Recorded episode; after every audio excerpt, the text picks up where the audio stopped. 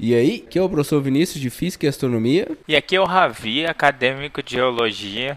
Ambos da Unipampa, campus Caçapava do Sul. Então, olha só, hoje trazemos nossa segunda convidada com entrevista presencial, hein? Olha aí. É, cara, a colega professora Jaqueline Vargas, aqui do campus Caçapava do Sul.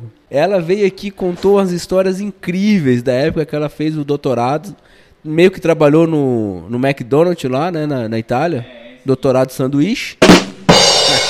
Piadas ruins também no podcast. Cara, mas as histórias, ela contou história de tudo, cara. Desde decidir se ela queria ser química ou mulher. Olha aí, essa história é bem massa, velho. É.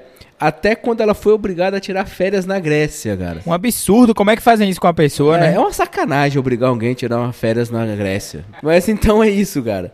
Vamos com a Jaque por uma viagem pela bota e tentar gostar de química, né? Porque depois o Renato não gostava. Oxi, Renato? Que história é essa de Renato, rapaz? É, pô, como não entendeu, cara? Eu tô falando do Renato Russo, do Legião Urbana, que tem aquela música química. Ah, você tá falando dele? Claro, o Renato, pô, chegado.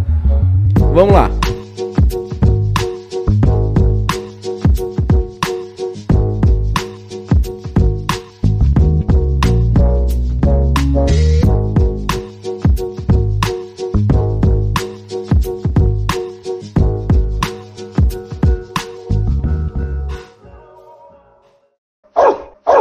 Para fazer nossa segunda entrevista presencial aqui do podcast Cusco Velho com a Jaqueline Vargas, professora daqui da Unipampa. E a gente tá animado, né, Vini? O bicho vai pegar hoje. É, se o bicho vai pegar, eu não sei ainda, né? Mas é. A perspectiva é assustadora. Afinal de Eu contas. tenho até medo que são dois Não, homens aqui. o problema é a professora de química. É. Química, né? Química, venhamos e convenhamos. É aquele pedaço da física que ninguém gosta muito. Ops, ela ouviu. Não, mas é a química, é a colorida, é bonitinha. É, colo- Precipita, Tem uns negocinhos cristal, né? tem cristais. Quer dizer, isso a gente pode levar pros Não, dois Breaking lados. né? Bad é outra história. A gente vai falar disso aqui. Não, a gente pode falar também. Química orgânica é a minha área. Olha aí. Mas enfim, Jaque, seja bem-vindo ao podcast Cusco Velho. É uma honra ter alguém novamente do campus aqui. É muito massa compartilhar os insights e, e saber da sua experiência fora do país. Com certeza. Então, mantendo a nossa tradição, né? Tipo, a gente sempre gosta de saber o background da pessoa, como é que a pessoa se interessou. Então, como é que você se interessou por química? Primeiro, Ravi e Vini, obrigada pelo convite. Fico muito feliz em compartilhar algumas coisas da minha vida, medíocrezinha de professor.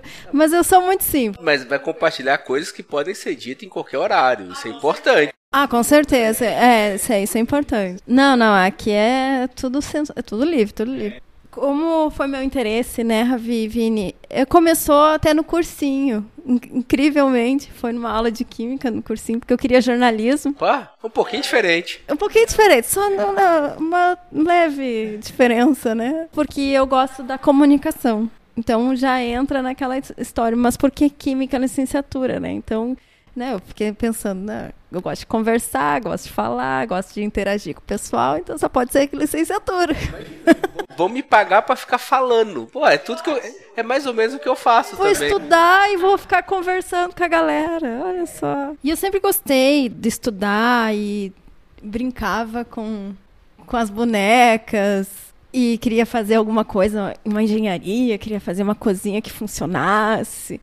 Isso eu fui perceber há pouco tempo atrás, conversando assim com a minha mãe, com a minha irmã, com meus pais, assim, como eu gostava de inventar trecos. Era minha alegria era fazer coisas De experimentar, né? experimentar, Descobrir. fazer, pegava as, as terras, pegava não sei o quê, cozinhava Misturava, fazia barro. altos Mas barro é barros. demais, cara. Pô, barro.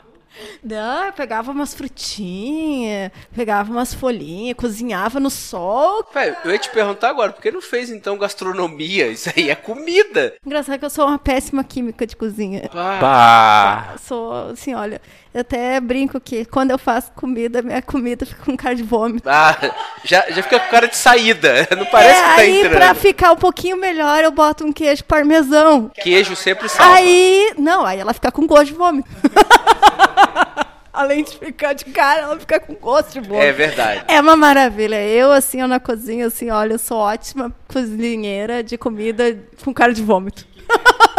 sempre pode lavar a louça. Não precisa cozinhar. A cozinha é separada em fazer e lavar. Realmente a melhor parte é lavar a louça. É, tanto que lavar a louça de laboratório eu também gosto. é relaxa, né? Tu vai é ali e tá. Ótimo, é ótimo. Cuidar dos vidrinhos, fico de cara quando quero, mas fazer o quê? Pai, aqueles troços quebra muito, cara. Cara, a última vez que eu, que eu entrei no laboratório de, de química foi no, na minha graduação. Então tem o quê? Tem uns 2 bilhões de anos só pra. Foi no século passado. Isso é real, foi realmente no é, século antes das passado. estrelas? Foi junto, foi junto. Isso será lembrado e usado contra vocês. Isso é fato. Isso é fato. Mas era muito saco, cara. Esses, esses... O Becker até que era grosso, mas a, a, tubo de ensaio é uma coisa. Eu acho que eu quebrei uns dois ou três daquilo ali. Só? Em um semestre, porque eu só tive um semestre de química. Acabei de lembrar outra vez que eu entrei no laboratório de química. Quando? É, tem uma, deve ter um mês ou dois eu invadi o laboratório da professora. Sem, sem ver, saí entrando, tava a porta aberta, eu falei, vou cortar Eu caminho. disse, boa noite. E ó, tuf! Entrei com fone de ouvido, acho que tava ouvindo até Sepultura, eu tava empolgado aquele Tava dia. empolgadão, é. Quebrou as coisas tudo dentro do. Não, não, passei de boa, mas do nada apareceu a Jaqueline na minha frente. Ô, oh, eu, eita, eita, o que que tá acontecendo? Eu nem vi que tinha gente no laboratório, cara. Que coisa vergonhosa. Não, eu até eu disse, olha, o Vinícius cruzou aí, né? Não, em alta velocidade, né? Que eu tava Não, atrasado, é. então. Só não, só não corri pra não dar na cara, mas tava andando Pra rápido. manter a classe ali. É. Não, parece alguém sem jaleco, né? Eu disse, cadê o jaleco?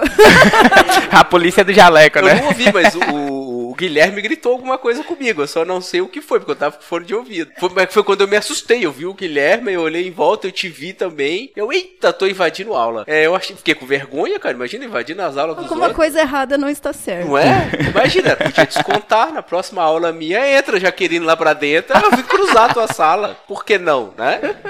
É justo. Não, justo, são histórias pra contar. Mas aí, já que você continuou experimentando e tudo mais, e aí junto com esse interesse por comunicação e tudo mais, daí foi que veio aquele estalo e falou, vou fazer química? Vou fazer química. Do nada, assim. É, fui na aula de cursinho, aí eu perguntei pro professor o que, que ele achava, ele disse assim, tu é louco, Acho vacilo, é. né? Eu acho melhor tu continuar pensando no, no teu jornalismo. Eu disse, não, mas é tão legal química, nossa, nunca... E realmente foi até um. talvez uma defasagem de ensino médio, porque eu, eu vi muito pouco química, era mais física. Eu me mudei na, no oitavo ano ali. E aí eu vi física e física eh, as duas vezes. E aí depois no ensino médio. É, a oitava não... série, era, pra mim também foi assim, era química no primeiro semestre e física no segundo, mas podia ser o contrário. Isso, aí Se eu tu me muda no mudei, meio, tu é. pode... É, a minha família se mudou e aí tal. Aí no ensino médio já não era uma professora de química, era uma professora de biologia muito legal, muito esforçada, mas também não, não dava o brilho no olho.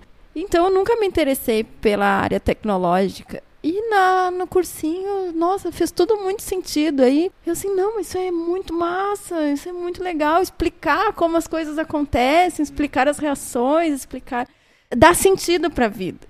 Aí eu conversei com o professor e disse, não, não, não, não, é louca, não, não vai nessa e tal.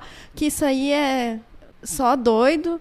E eu assim, não, mas eu acho que é legal. Eu falei com o pai e a mãe e tal. Não, eles apoiaram, acharam muito legal. Fui direto para licenciatura e já me achei também. Bah, que No massa. segundo semestre eu já estava fazendo iniciação científica, já estava em laboratório, já era rata de laboratório, Lavando as coisinhas. lavando muitos becos. É, não, estagiário tem que lavar, né? Primeiro a gente lava muito, depois começa a pesar as coisas e fazer as reações. E foi muito legal, eu tive uma experiência que quem me orientava agora é um professor da UFG, né? Então, o Fabiano. Também sou muito grata a, a ele, é o professor Pepe, que já se aposentou e tudo. Comecei por aí. Que massa. É, mas é bem interessante isso, porque... De onde é que você é, já? Que eu até esqueci de... Eu sou natural de Santa Maria e eu fiz a minha graduação e mestrado em Santa Maria. Mas eu não passei a minha vida em Santa Maria. Meu pai era do banco, então a gente se mudou muitas vezes. A gente andou por um, um pouco no estado. Então já facilitou muito a minha vida pessoal também, que eu a cada pouco, a cada três anos a gente se mudava, mudava todos os amiguinhos, a escola e tudo mais. É, eu não assim. diria que isso facilitou a vida pessoal, né? Tipo, Pô, Meu melhor amigo. Agora não é mais, que agora eu vou mudar de cidade. Tchau, melhor amigo. Não, mas eu entendi o que ela quis dizer. Foi tipo assim, na, entre a, relação, entendeu? Tipo assim, ela, ela se relacionar fácil, fazer amigos fácil. Entendeu? É, tá, pode ser. Mas ao mesmo tempo você não tem essa- Na época de vocês já tinha celular, né? Na minha não tinha nem internet. Essas mudanças, pra mim, era um caos, cara. Não, mas eu usava o Mirk em 98, 99, cara. Eu, eu baixava no Napster. Em 98 eu já tinha filho, então não vamos discutir sobre isso. Polícia Federal, Napster. Não, Napster não existe mais. Não, isso já acabou, gente. Ninguém mais faz isso. A pirataria é- não é recomendada. Só os amigos russos. Não, não existe. Isso, isso ficou no passado, isso ficou no meu passado obscuro. É, não, esquece. Lembra da censura. Acabou, Acabou, acabou, não tem mais. Não, não faço mais. Não, agora eu uso Spotify. Esse é um ponto interessante. Eu tava pensando nisso outro dia. É, no começo da internet a gente queria as coisas gratuitas porque as- se fosse pagar era muito caro, era abusivo, era no dólar. E agora é tudo muito barato, né? É, hoje é acessível, pô. Spotify, tu não pagar, só se tu é muito fudido mesmo, porque É, É. não, tem, tem, Tem Dá pra fazer o plano versão família, né? gratuita. 50%. É, Da tem o, família, versão gratuita. seis pessoas da sim, tua família. tem o plano de estudante também, Tem que é mais plano de barato. 99, uma coisa assim. E tem música Não, pra isso- caramba, cara. é. então- Tem música, tem Ó, podcast. Falando nisso, não se esqueça, Spotify paga nós. Uma propaganda gratuita aí, ó. É, nós estamos no Paga Spotify. nós aí, Não, e pensar que quando tu curtia uma música, tu tinha que comprar o CD. Comprar um CD. Ou ir no Napster procurar o CD.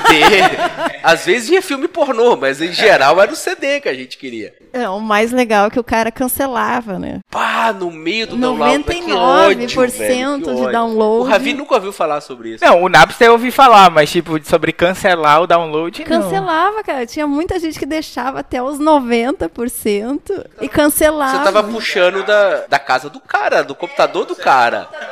Se ele desligar o computador, perdeu? Era na, parceria o troço. É, e na internet discada, tu, tu, tu. Aí o que, que eu fazia? Eu pegava só música. Eu não pegava o álbum inteiro. Porque eu baixava a música, eu pegava a música do álbum inteiro, mas separadinha pra tentar evitar isso aí. Aí depois veio o Emule, que aí tinha a vantagem que você podia é, desligar o computador, depois voltava, ele terminava. Isso, ele tinha um resumo. É, mas isso foi no século passado, não, já mas isso já foi, gente, isso já foi. Agora nós temos o streaming que salvou todo mundo. E, e falar em streaming, né? Netflix paga nós? Ah, não. Não, mas falar em streaming, você que está escutando o podcast agora, graças ao streaming, né? Então, você assina lá o feed do podcast Cusco Véi, dá uma avaliada lá no podcast Cusco É. Véi, fala, tá uma merda, então tá muito bom. É, O Ravi é muito chato. tem que apertar o sininho, né? Não, cara, eu sempre confundo, é- não é YouTube aqui, não tem que apertar não, sininho, aqui droga não é, nenhuma. não, tá virando YouTube. É, cara. né? Pois é. Não, mas se alguém quiser me contratar aí pra fazer um, um filme, um frio, assim, ó. Gi- Digital influencer. Se quiser me seguir no Instagram, estamos aí. Qual é o seu Instagram, Jaque? Jaque, J-A-Q-U-E-V-G-S. Vai estar no link, né? Vai tá no ok, é, põe no link. Isso aí, e você que ainda não segue o podcast Cusco Véi, segue o podcast Cusco Véi lá no Instagram, né? Voltando aqui, depois de conversas sobre internet e tudo mais, a gente já pula já pra sua jornada acadêmica, né, Jaque? Como é que foi sua jornada acadêmica? Como é que foi a graduação? Como é que foi o mestrado? Porque licenciatura, assim, eu tenho duas pessoas que fizeram licenciatura aqui. Eu sou bacharel. Então é o duelo da licenciatura e o bacharel. Ia rolar treta agora. Mas enfim, é, você que fez licenciatura, sempre. Aqui a gente tem um curso de licenciatura também. No Brasil é difícil fazer licenciatura por causa de todo o incentivo em relação a financiamento e tudo mais, em termos de pesquisa e tudo mais. Como é que você se sentiu ao longo da graduação? Você sentiu que era isso mesmo ou foi diferente? Assim, foi, um, foi uma época que o Brasil estava próspero. Era, era uma época mais próspera, com certeza, mas com relação à graduação, era um choro a cada final de semestre, né? A gente contava que a gente reflete se a gente quer química a cada semestre. Né? É uma Porque dúvida diária. tipo, dúvida eu realmente quero fazer isso na minha vida. E é pro resto da vida, né? Esse problema vai. Não, e eu fui muito grata, assim, que eu fiz a FSM e, e a gente trabalhava junto com a- o, o bacharel, né, e o químico industrial, então as aulas teóricas é, todo mundo junto, são 60 cabeçudo lá, trabalhando e depois de cada um faz as suas específicas, né? Quem é da licenciatura vai lá para centro de educação e vai trabalhar lá e tal. Bah, isso é massa que dá uma, uma vivência diferente, né? Interagia muito com todo mundo. Isso que é o legal. Agora a pergunta mais chata, tu formou em que ano lá? Em 2008. É porque aí tu já Fevereiro pega a idade, de né? 2008, é. Fevereiro de 2008. É, não, é porque eu dei aula pra física, pra. Dei aula de cálculo lá, eu fui substituto, mas era pra química industrial só, que eu dei álgebra linear, eu acho. É que É, tu falou que era tudo junto, mas algumas disciplinas eram separadas. É, algumas era diferente, é. Até a álgebra linear eu fiz com substitutos, mas não era você. Não, decididamente não, porque foi- eu entrei em 2009. É. Então, não fui eu. Bah, você faz 10 anos de casa, né? Não, 2009 eu entrei na FSM. Aqui eu entrei em 2010. Ah, tá. Ano que vem você faz 10 anos de casa, né? É? É, e 22 anos de. 23 anos de professor ano que vem. Ah, achei que era de vida. É, também. De vida, docente. Mas continuando, eu sempre trabalhei com a iniciação científica, então não tinha distinção quem era bacharel, quem era industrial quem era licenciado no nosso laboratório. E em outros laboratórios também não tinha essa distinção nenhuma. A única exigência é que a gente não rodasse. Então, quando tinha época de prova e quando era prova era bem puxada, né? Aí então a gente pedia uns dias para ficar estudando e os próprios colegas do mestrado e do doutorado ajudavam bastante. Assim, que já tinha passado por isso, auxiliava, claro. Os ICs, não, faz isso, faz aquilo, e botava a pergunta no quadro, e a gente trabalhava, porque não era só eu de C, tinha outro pessoal de C, que agora também são professores também, tem a professora é, IC Bárbara, é né? iniciação fiz- científica. né? Isso é massa, né? Uma grande parte dessa geração que saiu do mestrado e doutorado e, e trabalhou com iniciação científica e tudo mais, acabou virando professor depois. Tipo, você vê professores jovens que nem vocês dois, né? Você vê isso. Valeu na... pelo jovem. Obrigado. Verdade, né? Você vê isso na, na graduação ao longo da Forever graduação. Young. Forever young. Eu não vou cantar, eu canto muito mal. Ah, eu também canto. E- Mas eu insisto em cantar. Aí que tá. Eu gosto de me expressar, azar dos outros. Eu vou cantar os outros que Azar, problema. eu vou me expressar, eu vou cantar, eu vou ser feliz. Enfim, aí então eu tinha muito resultado. Tive já artigo, publi- eh, fui para congressos, tudo com o pessoal do laboratório e trabalhando junto. Claro que o trabalho não era só meu, era de um pequeno grupo dentro do grupo, né? Que a gente tinha uma, uma política de quem tem artigo é quem realmente trabalhou e tal. E então eu tive muito trabalho, muito trabalho bom. E aí eu não podia perder a oportunidade de continuar, né? Eu tenho até um pequeno porém aí nessa época, no final da graduação, que eu fiz um pouquinho de engenharia química. Como assim? Tipo, você É, fez vestibular queria- de novo e. Isso, fiz o vestibular, ainda dava para fazer isso, então era uma oportunidade legal, né, no termo jurídico. Então eu ingressei na engenharia química. Comecei a fazer, parei no quarto semestre, parei em termodinâmica, que aquilo não é de Deus. Ah, isso fala uma química, É. né? Termodinâmica é a base da fisicoquímica e ela tá é, mas dizendo que aquela isso lá não, é, de Deus. Deus, gente. É muito cálculo, é muito integral, é muita Não coisa. fala isso, que esse mês que vem eu vou dar termodinâmica de novo, o pessoal da engenharia. Não, não, mas é bem fácil, é bem fácil, é bem fácil. É só estudar, gente. É, só, fa- é só estudar. é só sentar e estudar, fazer vários integrais e tal. Fazer várias integrais. É, eu lance muitas integrais. E aí, só que na época eu também já estava final de curso e. Bom, eu quis abraçar muita coisa e realmente não deu. Então eu tive que optar. Então eu optei pelo mestrado. Aí continuei no mestrado e tal. Porque foi num um pequeno intervalo de tempo entre a graduação e o mestrado. Eu fiz ali a, a engenharia química, né? Aí eu vi que realmente que a engenharia não é muito o meu espaço, porque não fala muito, engenheiros não falam. É, basicamente é camisa social xadrez com pra dentro da calça jeans e um sapatênis. É, Isso aí é um eu engenheiro. pensei assim, se eles não cantam, aí já não dá. Não, não. Nunca, não repare, não tem fala. Não, não, fala É só nenhuma. isso. É só integral, integral, integral, integral. É. Então aí eu, bom, eu desisti, né, no caso, não tem, não tinha como abraçar o mundo inteiro. E Não, fiquei mas no desistiu mestrado. também porque ia fazer um mestrado, quer dizer, você vai começar outra coisa e... Né, E, e eu sempre fui uma pessoa muito curiosa. Até se olhar meu currículo Lattes, meu currículo Lattes é bem variado.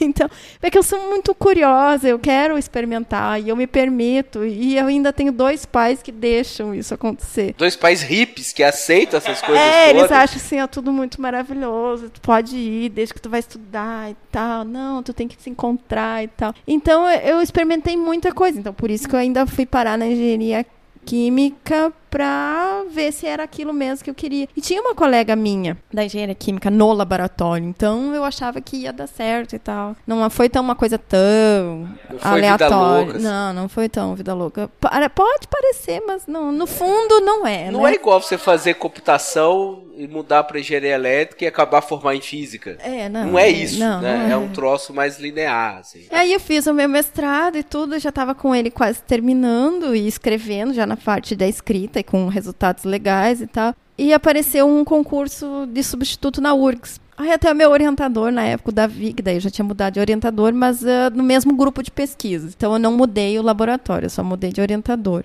Então ele diz: "Não, vai lá tentar, tu pode tentar", era nível de graduação. Eu disse: "Tá, né, vou lá. E ele disse, não, tu tem que começar já nessa vida de, de concursos e testes e coisa. nunca se passa no preparar. primeiro, tem que é, vai nunca fazendo. você passa, nunca você passa, fica tranquila. Dá o teu melhor, mas e, e quando tu vê, tu tá aqui de volta, tu tem as tuas coisas aqui pra terminar, faz.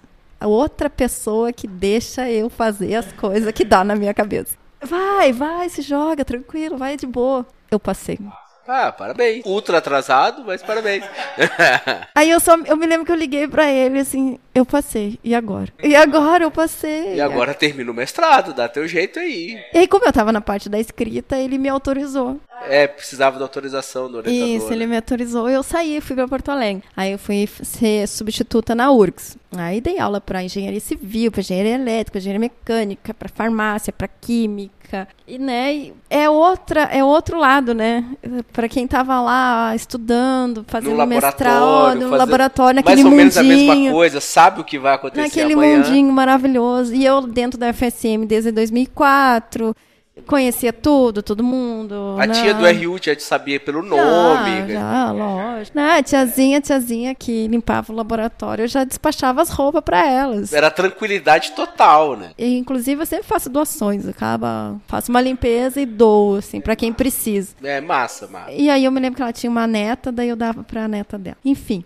Aí, URGS, né, gente? É. 100 anos de vida, no mínimo. Eu nem sei quanto tempo tem a URGS, Pá, mas ela passa do 100. Ah, mas é na capital. E é na dizer, capital. É, para os nossos ouvintes de- da França, estamos falando da capital do estado do Rio Grande do, Sul, quer dizer, é a capital, é grande, tem uma tonelada de pessoas, a universidade é super renomada, antiga. antiga. E aí eu. Ah, é a URGS, né? Aí eu fui assim, né? Muito simples e querendo aprender. E lá eles têm uma política, não sei se é atual, mas na época, eh, que os professores regentes, responsáveis pela disciplina, pela matéria, eles orientavam a gente. Eles sentavam. Ó, tu tem que fazer assim, assim, interessante assada. Tá aqui o material. Então eu não precisei criar materiais novos, porque eh, lá são muitas turmas. E então, para ter um- mais ou menos todo mundo aprendendo Homogeneidade homogeneidade, todo mundo trabalhando junto, então é o mesmo polígrafo. Tem o professor regente, que é o responsável por vários outros professores, então. De repente, prova unificada também. É, até que a prova era minha, mas tinha um certo Uma linha roteiro, elaborar. assim, é um É, porque roteiro, na física, eu, eu nunca trabalhei na URGS, mas eu sei que na física tinha prova unificada para física 1 e 2. Então era a mesma prova para todas as turmas, que um- uma comissão de professores elaborava. Isso, é uma comissão, Justamente é. para manter a, a homogeneidade, do- do, Homogeneidade, assunto, assim, para todo mundo aprender a mesma coisa. O que é muito legal. Aí eu aprendi muito, muito, muito com os professores da URGS. Muito, muito com a professora Mara Araújo, com a professora Suzana, com a professora Kátia Guzmão, que até hoje cruzo com ela, ela, ela sempre me cumprimenta, professor Gregório, muita gente legal. Então eu quis ficar na URGS. Aí eu disse, não, URGS é muito legal, né? E a gente acaba.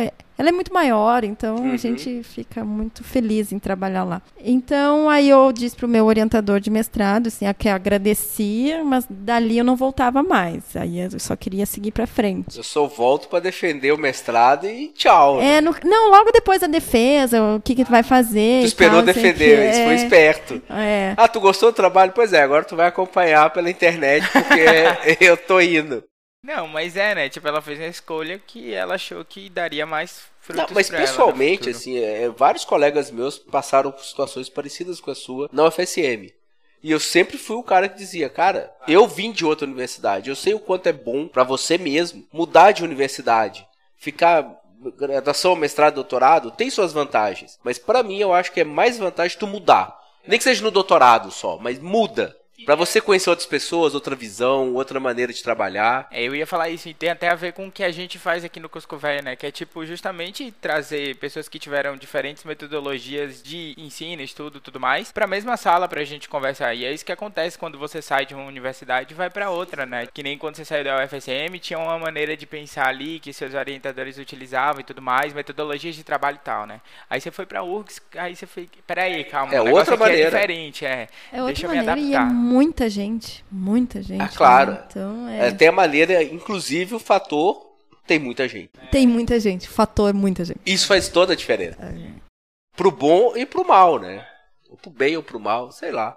Por isso que eu dou aula de física, não de gramática. Aí ingressei, ingressei na URGS e tal. Aí também tem outra história engraçada, né? A minha vida sempre tem uma, Opa. sempre tem uma história engraçada. É disso que a gente quer É, saber. porque lá na URGS, na época que eu fui, não posso falar sobre agora, né? Mas na época que eu fiz o concurso para bolsa, é um concurso. Então tem banca, tem defesa de projeto, é bem pesado, assim, olha, me lembro aqui que eu tava assim, ó. Eu perdi de ir no Paul McCartney Aí. naquela época porque eu tava estudando doutorado. É então, no Sir Paul McCartney. Sir Paul McCartney. Não Quase é deu BO com o namorado na época. Ah, eu sei que ele ficou furioso comigo, aí teve que levar a irmã dele e tal. Ah, ele ficou chateadíssimo. Mas eu disse, olha, mas é a minha oportunidade. É, claro. né? O show a gente pode ir outra hora. Ele vai voltar. Quer dizer, presume-se que ele vai voltar. Eu acho que não voltou ainda desde então, né? Aí ele voltou assim. E não fui de novo. Mas ele vai voltar. Ele vai voltar. Ele vai voltar, vai voltar só pra mim. agora tu pode ir onde ele tá. É, É verdade. é. Onde é que é o show? Vou. Vou. E lá então eu fiz a a seleção de bolsa e, e ganhei a bolsa. Massa. Agora eu não me lembro se foi primeiro ou segundo lugar, que eu juro que eu não me lembro. não sei porquê, mas eu não me lembro. Se foi primeiro ou segundo Não lugar. lembro, foi segundo. É. Aí, acho que foi porque foi muito perto os valores de nota. Eu não me lembro, faz Não, muito não, tempo. mas é diferente. O importante é, é entrar nessas coisas. E a bolsa era minha. Então eu pude escolher o orientador e tal. Aí conversei com o professor para na, continuar na mesma área, que era na área de, inor- de inorgânico. É isso que eu ia até perguntar pra você. No começo da sua graduação, você sentiu uma inclinação assim, tipo, eu vou pra área de... É porque eu não sei quais são as grandes divisões da química, né? Mas tipo, sei lá, eu vou pra orgânica, eu vou pra inorgânica. Como foi isso? Como eu entrei no segundo semestre, então quem me convidou para participar do grupo foi meu professor, que eu admirei muito no primeiro semestre, que era professor de Química Geral, que geralmente é professor de inorgânico. E eu gostava do que ele contava, do que ele trabalhava, aí ele me convidou para fazer uma seleção, aí eu fui lá, gostei do trabalho, gostei do pessoal e tal, todo mundo me acolheu. E continuei trabalhando. Só que é uma área da química inorgânica que se assemelha muito à química orgânica, que é, faz síntese, reações e tal. Então, em termos práticos, ela não muda muito da química orgânica tradicional, de fazer reação, separação em coluna e tudo mais. Então, eu fui, fui trabalhar com eles lá, bem legal. Trabalhei com índio, índio metálico, né? Trabalhei com índio. Aí depois o professor Pepe ah, começou a terminar os trabalhos. Então, aí ele dispensou o pessoal e tal, porque ele já queria se aposentar, e agora ele já é aposentado. Então, ele começou a dispensar o pessoal, e aí o, o Davi, que na época era doutorando, aí ele disse assim, não, vem trabalhar aqui comigo. Aí eu fui, é o mesmo grupo, só que é outra linha de pesquisa. Aí ele trabalhava com urânio e tório, outras coisas, assim. E ele queria a, o meu know-how, que era com as reações orgânicas para fazer novos ligantes e tudo mais. Aí eu entrei e comecei a trabalhar com ele. E aí logo o Davi também come- ah, entrou na UFSM, então eu migrei para ele. Então eu fui a primeira orientanda dele de mestrado por causa dessas felicidades da vida, Que né? que foram ali. acontecendo. E claro que eu, eu, tinha, eu tenho até hoje uma relação muito próxima com ele, assim, ele é meu amigo. E só que ele sempre disse que, que ficou muito chateado que eu ter saído, mas é que né? Eu disse, pá, Davi, mas tem que ver que a gente quer quer galgar. E eu, e eu ainda assim, ainda por cima sou muito curiosa, então fui para a URGS e trabalhei, comecei na química inorgânica, como eu falei um pouquinho antes. Só que daí eu não consegui trabalhar como eu gostaria de trabalhar. Então, entrei em acordo com o professor, o professor Ricardo na época. Eu disse: "Ah, professor, não dá, né? já que a gente não está se entendendo, eu não estou gostando dessa linha de pesquisa. Faz um ano que eu estou trabalhando aqui e não produzo nada. Tô não, patinando Estou patinando dentro, né? e o tempo está correndo. Um ano de doutorado, pelo menos alguma coisa já tinha que ter aparecido. E não apareceu e tal, não. Então, amigavelmente, eu peguei e saí do laboratório. E foi até foi bom, porque isso dá um certo respeito, porque daí tu diz, não, eu não, não vou ficar aqui gastando teus reagentes e tal. E vou, vou buscar outro lugar. E a bolsa era minha, então. Sim, sim. É, eu podia tu fazer. Não perderia isso. a bolsa. Não perderia a mas bolsa. ainda assim é uma questão, eu imagino, ter sido problemática. Com né? certeza, não foi assim tão fácil Porque assim. a gente, como professor, a gente tem um ego gigantesco, né? Então é, é um problema, é sério, é uma crítica real. Se tu chegar pro cara, por mais educado que você chegue e falar, olha, eu não tô gostando, tô querendo fazer outra coisa, o cara tá ouvindo, você é um merda e eu não quero trabalhar contigo. E é um problema isso. É, a gente vê isso no dia a dia. E a linha de pesquisa que a gente se propôs a trabalhar era muito difícil uhum. para trabalhar sozinha. E na época também ele tava com pouca gente no laboratório, só tava eu e o Henrique, que era o aluno dele de iniciação científica. E o Henrique trabalhava com outras coisas. Então eu trabalhava sozinha, o Henrique trabalhava sozinho com as coisas dele. Então era muito difícil. E eu já vinha de um, de um laboratório grande. Acostumado com interação. Acostumado de... com muita interação, com muita coisa, com muita troca, com companheirismo e facilidade. E era muito mais fácil eu trabalhar com o Davi. Eu chegava com o Davi e conversava, abria o coração, chorava junto e tal, não sei o quê. Ele sempre é uma pessoa muito sensível, então sempre eu, quando eu olhava assim, ah, tu não tá com a cara boa, o que tá acontecendo e tal, não sei o quê. E, e, já com o outro professor era uma outra relação. Então, foi somando dentro da equação várias coisinhas. E aí eu optei, depois de muita reflexão, lógico, não foi assim uma. Foi depois de um ano. A gente sabe que não é fácil, é uma responsabilidade muito grande. E eu disse para ele: é, é uma responsabilidade esse doutorado. Eu não posso simplesmente desperdiçar tempo e material. Pode ter alguém aqui trabalhando, trabalhando com essa linha de pesquisa. Enfim, não foi muito agradável, mas não, não tem muito o que fazer. Entre as partes se entenderam sim, depois. Sim, é, isso é o mais importante. Sim, não isso foi... faz parte da jornada acadêmica. Não adiantava de nada, que nem você falou, tipo, você, sei lá, continuar trabalhando numa linha de pesquisa que você não estava feliz. Você ia gerar resultados que para você, no final da, das contas, não iria servir nada. Tipo assim, iria servir talvez só para publicar, mas no seu coração você ia sentir como se você tivesse não feito nenhum trabalho, sabe? Tipo assim, será que você ia se questionar, será que o que eu fiz é relevante? Eu tô orgulhosa do que eu fiz, sabe? Tipo, esse esse o pensamento seria. Naturalmente daria, porque é trabalhoso, mas só que não seria com a mesma naturalidade que sairia uma coisa que você gosta, entendeu? É, que, a gente tem que ver que a frustração ela mexe muito com a gente, muito, muito. Parece muito. piada, mas a frustração frustra deixa a pessoa arrasada, cara. É. E aí tu desanima. Eu imagino que pode ter acontecido contigo, ou felizmente não. Mas tu desanima de ir pro laboratório, tu acorda de manhã. É, é quase uma depressão, no fim das contas, porque. É. E pode desencadear, é, não, né? Desencadeia uma depressão, é. mas talvez não tenha virado. Não, não. Mas aí tu fica, puxa, que droga, eu não quero estar tá aqui, eu quero fazer outra coisa já repensa, pô, acho que eu vou fazer engenharia química mesmo, vou voltar lá atrás. Toda a minha trajetória, ela já teve algumas viradas de mesa. Então aí eu peguei e fui pra orgânica. Aí fui trabalhar com os açúcares, aí minha vida adoçou bastante. Ah, essa é a vida doce. E aí é tranquilo. Aí, aí produzi muito. Aí era, um, aí era um grupo grande,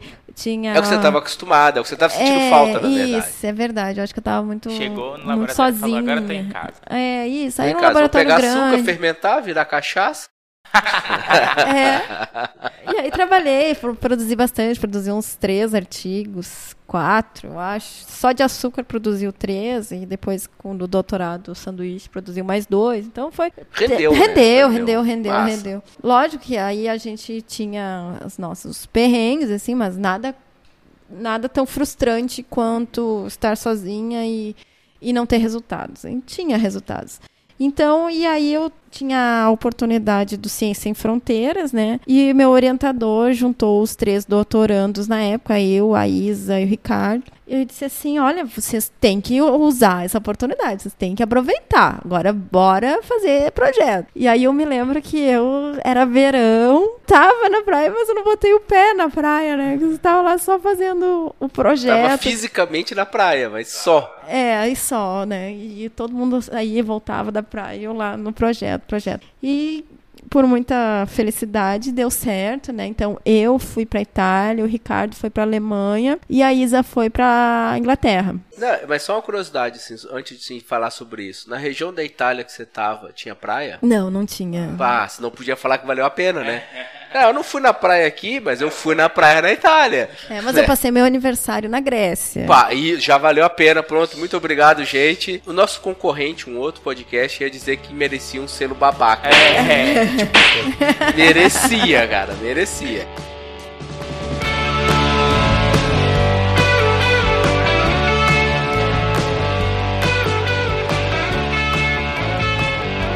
Massa, e é justamente sobre isso que a gente tipo assim, o tópico principal que a gente veio sentar para conversar com você, né?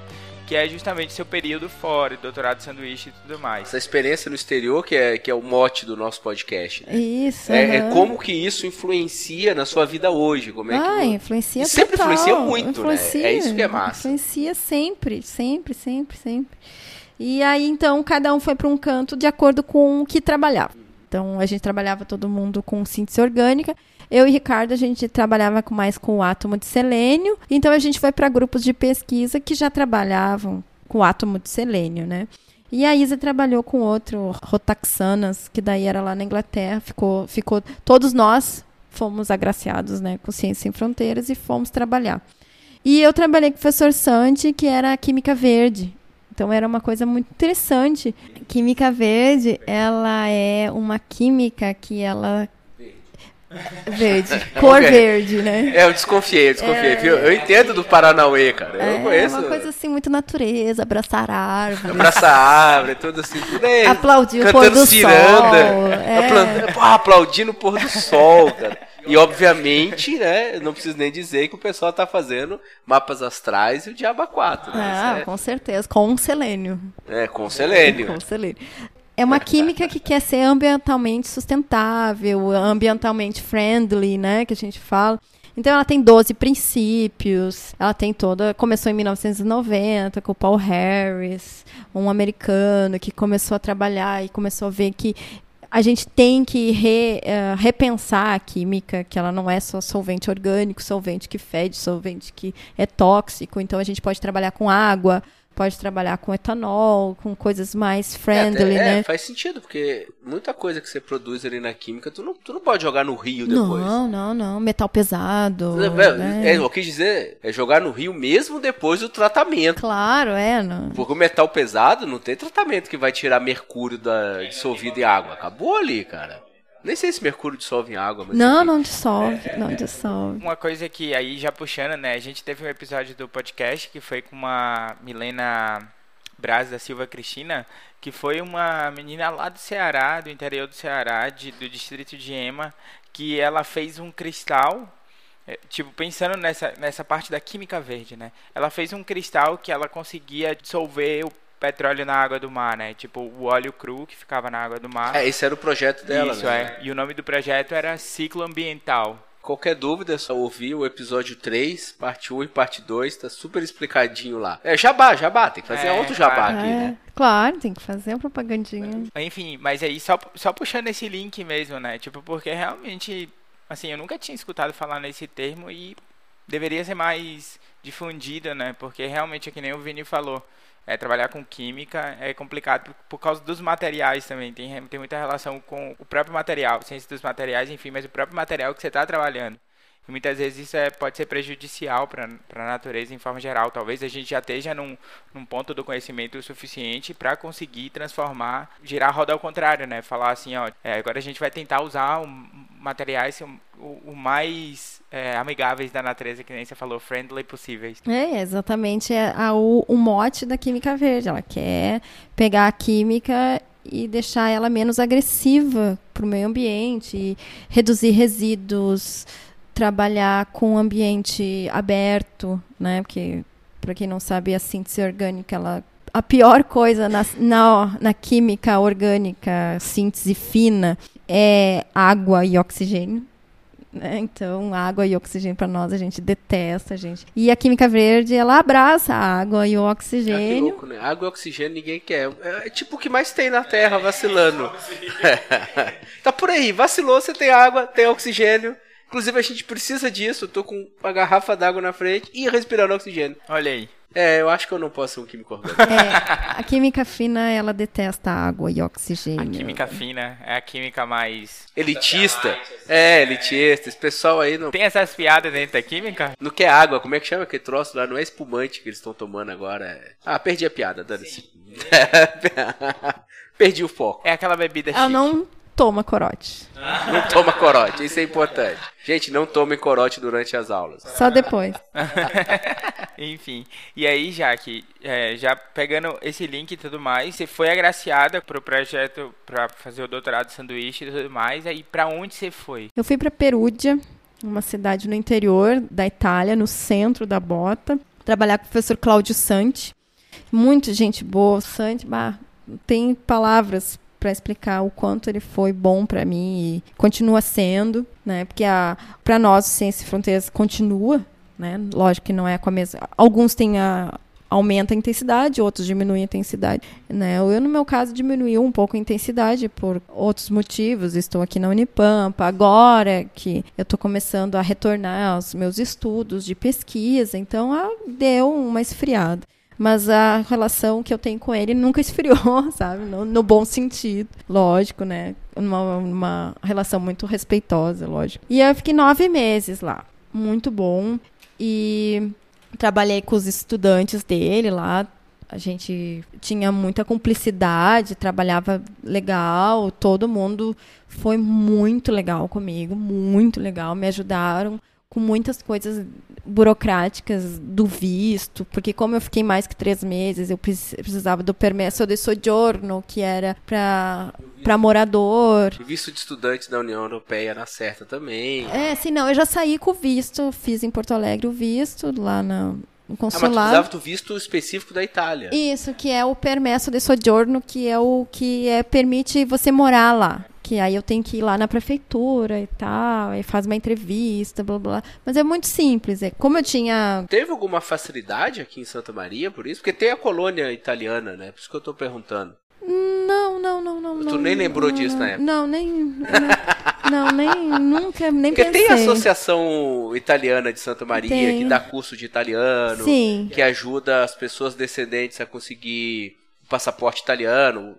Eles te auxiliam no processo, né? E fica em Santa Maria, que é da onde você veio, por isso que eu Sim, sim, sim. Não, não, na época eu tava em Porto Alegre e, como eu falei antes que eu perdi um ano de doutorado, então eu fiz o meu doutorado inteiro em dois anos. Porque os últimos nove meses eu, eu já estava na Itália, então ali no último ano, que foi 2014, eu já estava na Itália e já tinha que meio que fazer as últimas coisas, assim. Então eu tive que finalizar as coisas aqui do, do projeto do Brasil e começar lá e terminar lá. Então foi muito corrido, muito corrido mesmo, assim. Olha, saindo da URGS 10 horas da noite, trabalhando e fazendo.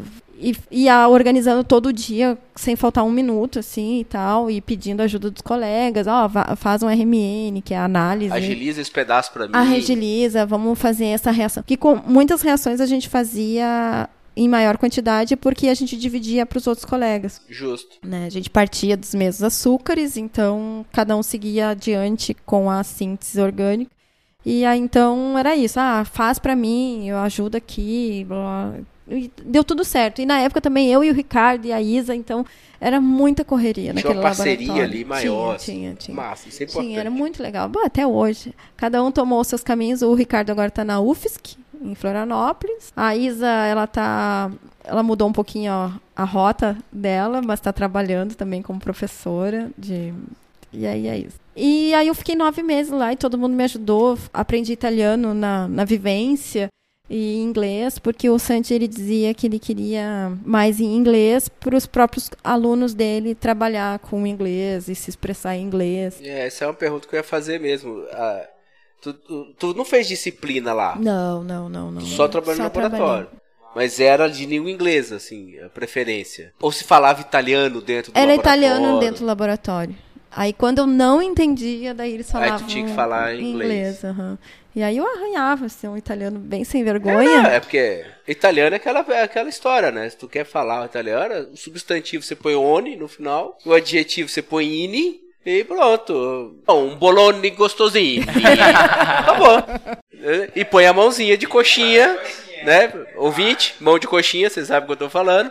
Bolone gostosinho, maquê. Pronto. E o maquê, né? Pra... Ah, você tem que ter um maquê. Eventualmente você joga um maquê ali, de forma aleatória. Quindi, quindi. É quindi. E E claro, se tá nervoso, um porcorio. Ah, miséria. Pronto. miséria. E tu sabe que esse tipo de italiano é muito do sul. Eu nem sabia que isso era italiano, eu tava brincando, gente.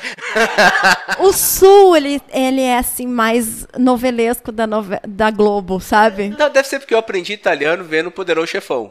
É, e eles são Então da, é Don da- Corleone, da que é lá da- da- né? É, da Titilha. É. Esse italiano é do sul. Que é caricato, assim. Pelo menos parece caricato. Parece, mas é, é, é assim, eu tava em Nápoles, assim, olhava assim, eu, meu Deus, eu tô aqui, e, é- e era todo mundo gritando, e não sei o que, blá, blá. Tu se sentiu na Serra Gaúcha, né? Tu tava, eu tô em Cacias, eu não acredito! Cacia! Todo mundo gritando, eu não acredito. Muito legal. E ali era mais reservado porque eh, eles são descendentes dos etruscos. Ah, Os massa. etruscos eram. E eles consideram isso. Considero, sim, Não, é eles muito não são forte. romanos, eles- não, a gente é nunca foi dominado por muito Roma. forte, é muito forte. Movimento Essa. Não digo separatista, mas da, das origens. Das Cara, origens. das etrusco origens. veio antes dos romanos. Veio, cara. eles são então, brut- eles são muito. Não é separatista, os romanos que invadiram aquilo ali. Tu não tá entendendo, entendeu? E claro, os romanos invadiram porque saíram de, de, de Troia, né? É os caras que fugiram de Troia que fundaram Roma, segundo a lenda. Mas não se preocupa. E então era muito forte os etruscos na arquitetura, na comida, era Então era diferente, então. era diferente assim. A arquitetura era... diferente, A arquitetura, aham, é Bem medieval, né, Jaque? bem medieval. Pelas fotos que eu vi lá da, da faculdade e tudo mais, da universidade, é bem medieval, uns troços meio de pedra. Tudo de pedra, assim, a pedra, aquela pedra branquinha de calcário, muito bonito, muito bonito. E o centro histórico também era, acho que era um um feudo, alguma coisa assim, porque tinha o portão, tinha e muito legal, assim. Aí como era uma região central, eu pude ir tranquilamente para Firenze, para. Roma, eh, fui para Pisa. Não acredito que eu não fui para Pisa, porque Ah, era lá meio tem uma torre caindo, basicamente é isso. porque tinha co- algumas coisas que eram meio contramão por causa do tempo do, Sim, do tu tava treino. trabalhando, né? É. Na folga de fim de semana, tu, tu tinha que. Geralmente eu saía sábado de manhã e voltava segunda de manhã. Então, era isso até que eu ia perguntar, que é justamente isso. Como é que foi pra você conciliar os estudos e também essa questão de passear e tudo mais? Porque é uma coisa complicada, né? Tipo, conciliar os estudos e os passeios e tudo mais.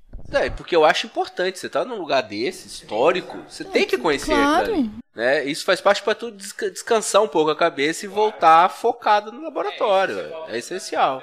É, tanto que fim de semana eu ficava muito sozinha, porque eu- os- as minhas colegas e tudo, elas moravam em vilarejos, não no centro. Ah, sim, né?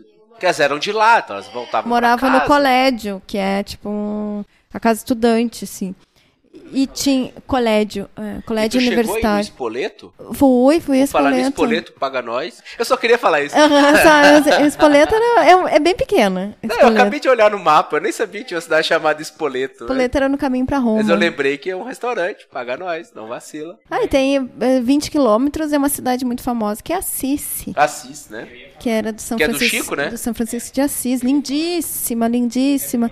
Tem Bom, uma vibe muito boa, assim, ó, dá uma paz lá, é muito bonito. Silenciosa, né? Muito linda, muito linda. É- não tem palavras pra dizer, eu acho que tem que ir lá, dar um jeito de ir É, pra eu, lá. eu vou concordar contigo, é um lugar que eu preciso ir. Minha família é católica, né? Em 2012, minha tia fez, fez uma viagem pra, pra Jornada Mundial da Juventude e aí ela resolveu me levar junto. Aí nesse caminho a gente passou por vários lugares. E um dos lugares que a gente passou foi Assis. E eu me lembro justamente, eu nunca esqueço assim, tipo, já tem um tempo da viagem já, mas eu nunca esqueço o pôr do sol que eu vi em Assis. Foi um dos pôr do sol mais bonito que eu já vi na minha vida, porque a cidade ela é toda, ela é como se fosse, tipo, ela é tem uma serra em volta, né? Parece que não é, não é uma serra em uma direção específica, parece que ela é 360 graus. assim. Parece uma muralha. Isso. Eu já vi fotos, eu nunca fui lá. E aí o sol se põe, tipo, atrás das, das montanhas e tudo mais, e a cidade, ela é um pouquinho mais alta mesmo, assim. Então, tipo, quando você tá ali na, na, na igreja e tudo mais. Aí você olha assim e você vê o sol se pondo e tipo é muito lindo, porque o céu,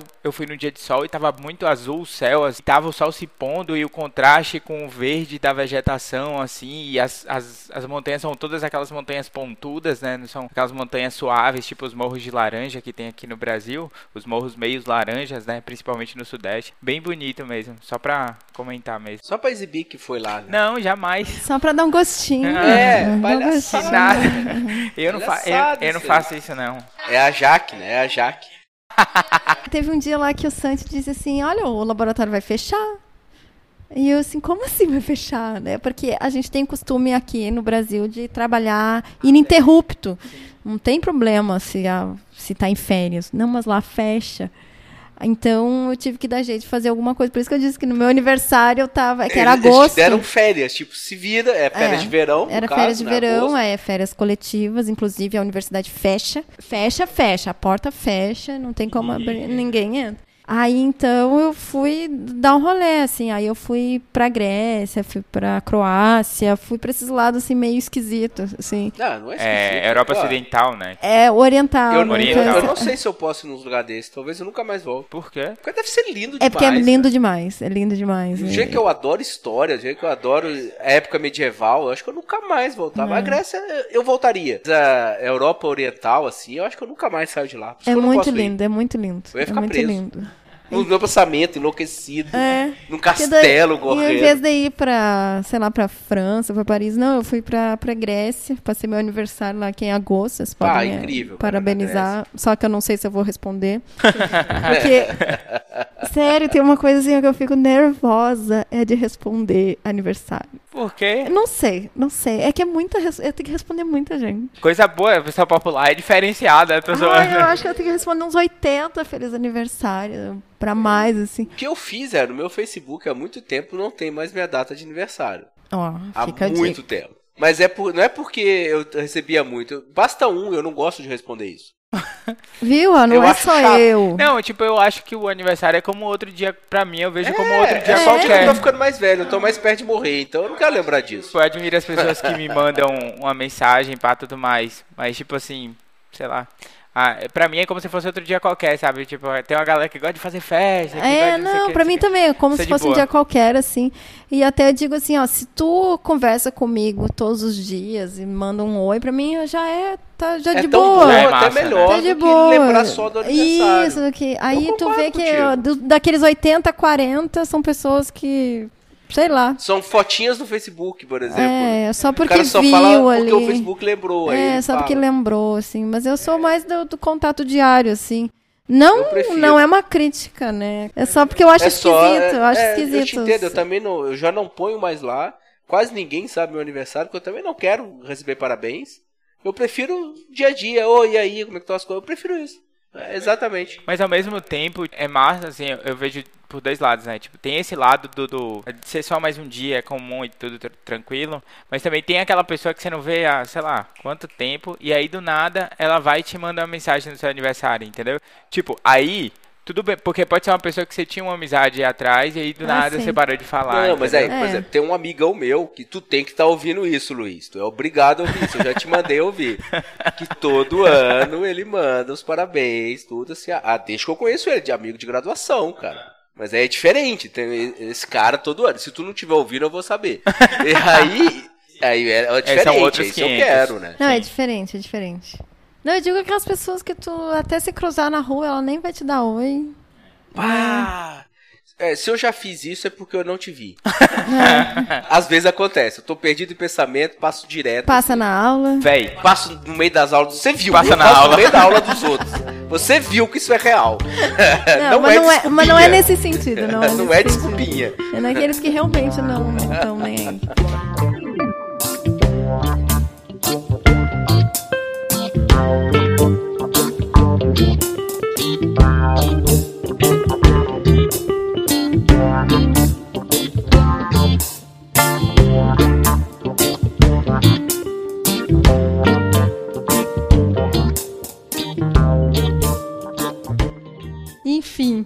Falando da, da Itália, assim, é muito legal. E aí deu para trabalhar, deu para passear também. Saiu organi... um artigo de lá? Saiu, saiu dois. Saiu dois. Isso é massa. Parabéns. Saiu dois, graças a Deus. Ficou muito legal até o trabalho. E até o Santi teve recentemente no Brasil, no encontro de Selênio, e daí ele tava lá mostrando meus resultados. Eu fiquei felizona, né? Que e até... a citação embaixo lá. É, isso. Ele gosta de botar carinha. Ah, ah sim, ele foi a... Do aluno, assim. Foi é. essa aqui, é ó. Essa criaturinha aqui que fez. Assim. Se encontrar na rua, sabe quem é? Essa aqui. Até recentemente, foi ano passado, se não me engano. Eu fui a Santa Maria, fui no encontro do Selene, do Telúrio. E o Sanji tava lá. E tava ele e o Luca, outro colega meu também. Gente finíssima. E aí ele botou lá eu, eu, eu, eu cheguei ele tava. ia apresentar, assim, eu cheguei para A gente nem tinha se falado antes. Eu falei com ele depois da, da apresentação. Ah, fiquei felizona, que daí ele botou uns slides lá, botou minha carinha e tal, não sei o que, dos outros alunos também. Então é um trabalho bem relevante de química verde, em selênio. É, lá com o Santi eu não trabalhei com açúcar. Né? Eu queria trabalhar com açúcar. Eu levei um projeto de açúcar com o Deglucal, mas não deu não deu. Bati cabeça, bati cabeça e trabalhei bastante e eu consegui um, traços do meu do meu produto. E aí eu sempre dizia para ele, eu não consigo. E ele, sim, tu conseguiu, tu conseguiu traços. né? Não é? Olha aí. Jacqueline, você conseguiu traços, mas eu disse, ah, mas eu queria mais, não sei o que. Né? Bom, enfim. E aí, então, como eu estava fracassando nessa parte do meu projeto que eu tinha levado para CAPES, né? E, inclusive, é um capítulo da minha tese por mais que não desse certo, ele foi um trabalho. Como diz meu orientador, tu trabalhou, tu trabalhou seis meses nisso. E, é um resultado. O resultado, inclusive, ó, desse método não funciona para esse. Isso é um resultado. Inclusive, né, eu sempre, sempre, eu sempre falei isso para os meus amigos aqui na graduação. Às vezes a gente terminava um trabalho tipo, e olhava para os resultados e falava Tá, mas o resultado é que não deu tal coisa. Como é que a gente vai apresentar os resultados? Os meninos olharam pra mim e falaram, ué, a gente vai apresentar que não deu isso. É, esse é o resultado. Por mais que a pessoa olhe e fale assim, nossa, que insignificante, não sei o quê. Mano, tá ali pra tu próxima pessoa. é, pra, tá ali pra próxima pessoa que um dia tentar fazer, não vai fazer, porque pela, pela metodologia tal, não vai dar certo. Talvez por... é, até para o próprio grupo de pesquisa. E quando eu for trabalhar com esse trabalho de, de novo, se se porventura consiga. As coisas tem coisas que são muito caras e aí é, a, a química gente... tem disso, né? É. É... Como é, deixa eu te interromper, como é que você se sentiu agora é, com a inauguração do prédio e chegando outros equipamentos e tudo mais? Foi tipo... Ai, felizona, né? felizona. Só pra explicar Vou pesquisar pro... pra caralho. Só para explicar aos desavisados, foi entregue Oficialmente ainda não foi entregue, ainda, né? Ainda vai ter a inauguração. Mas já foi ocupado, os professores já estão no, no prédio de Química da universidade, no campus Caçapava do Sul, e no prédio da mineração, que é onde eu me encontro nesse exato momento. Nós todos nos encontramos, porque me deram uma salinha para, para astronomia no meio da mineração. Vai ser uma Sem mineração janela. de asteroides. Mas assim, agora só para situar, né? E assim, então, felizona, né? Hoje mesmo eu tava lá organizando, pensando o que, que agora eu vou fazer, porque aí já, a gente já compra uma coisinha, já compra uma. Pro projeto, né? Não, não é de verba, é pro projeto, então a gente acaba comprando uma coisinha que outra, né? Fazer o que é, é isso mesmo. A gente co começa, a gente não vai começar mendigando, a gente começa tirando um pouquinho do bolso e aí sim a coisa prospera e aí tu e não... os resultados vão aparecendo e eu falo, agora eu consigo financiamento e tudo. Isso, aí tu consegue um financiamento legal, pleiteia um financiamento grande e aí já vai, aí começa a caminhar sozinho. Mas por enquanto ainda vou, é no sofrimento ainda. Mas tem equipamento, né? Tem, ai, é, felizona. É um prédio específico com equipamentos Com equipamentos, uhum. Melhorou drasticamente. Nossa, dá água pro vinho, assim, muito bom. É, pra quem tinha um laboratório de química no, no campus, de repente tem quatro, cinco isso, e aí agora as coisas se organizam, porque eu não preciso desmontar tudo, porque vai ter aula ali. Ah, verdade. Sabe? Pode deixar montado o experimento e acontecendo. E né? acompanhando com o tempo, sem ter pressa. Isso é importante né? Principalmente reações, que eu posso deixar a reação acontecendo por mais tempo e tal. Então, ah, estou de volta, feliz agora. Massa. Agora para poder botar a mão na massa, porque eu gosto muito do laboratório. Eu digo até para os meus alunos assim, que às vezes eu tiro da mão deles e começo a fazer. ah, tá muito lento, tá muito lento, deixa que eu faço. Essa reação tem tempo, tem tempo. Eu disse, não, não, só um pouquinho. Aí pego da mão do aluno e começo a fazer, já saio caminhando pelo laboratório. Aí eu, eu entrego assim, ai, desculpa, eu me atravessei. É que eu gosto tanto de laboratório.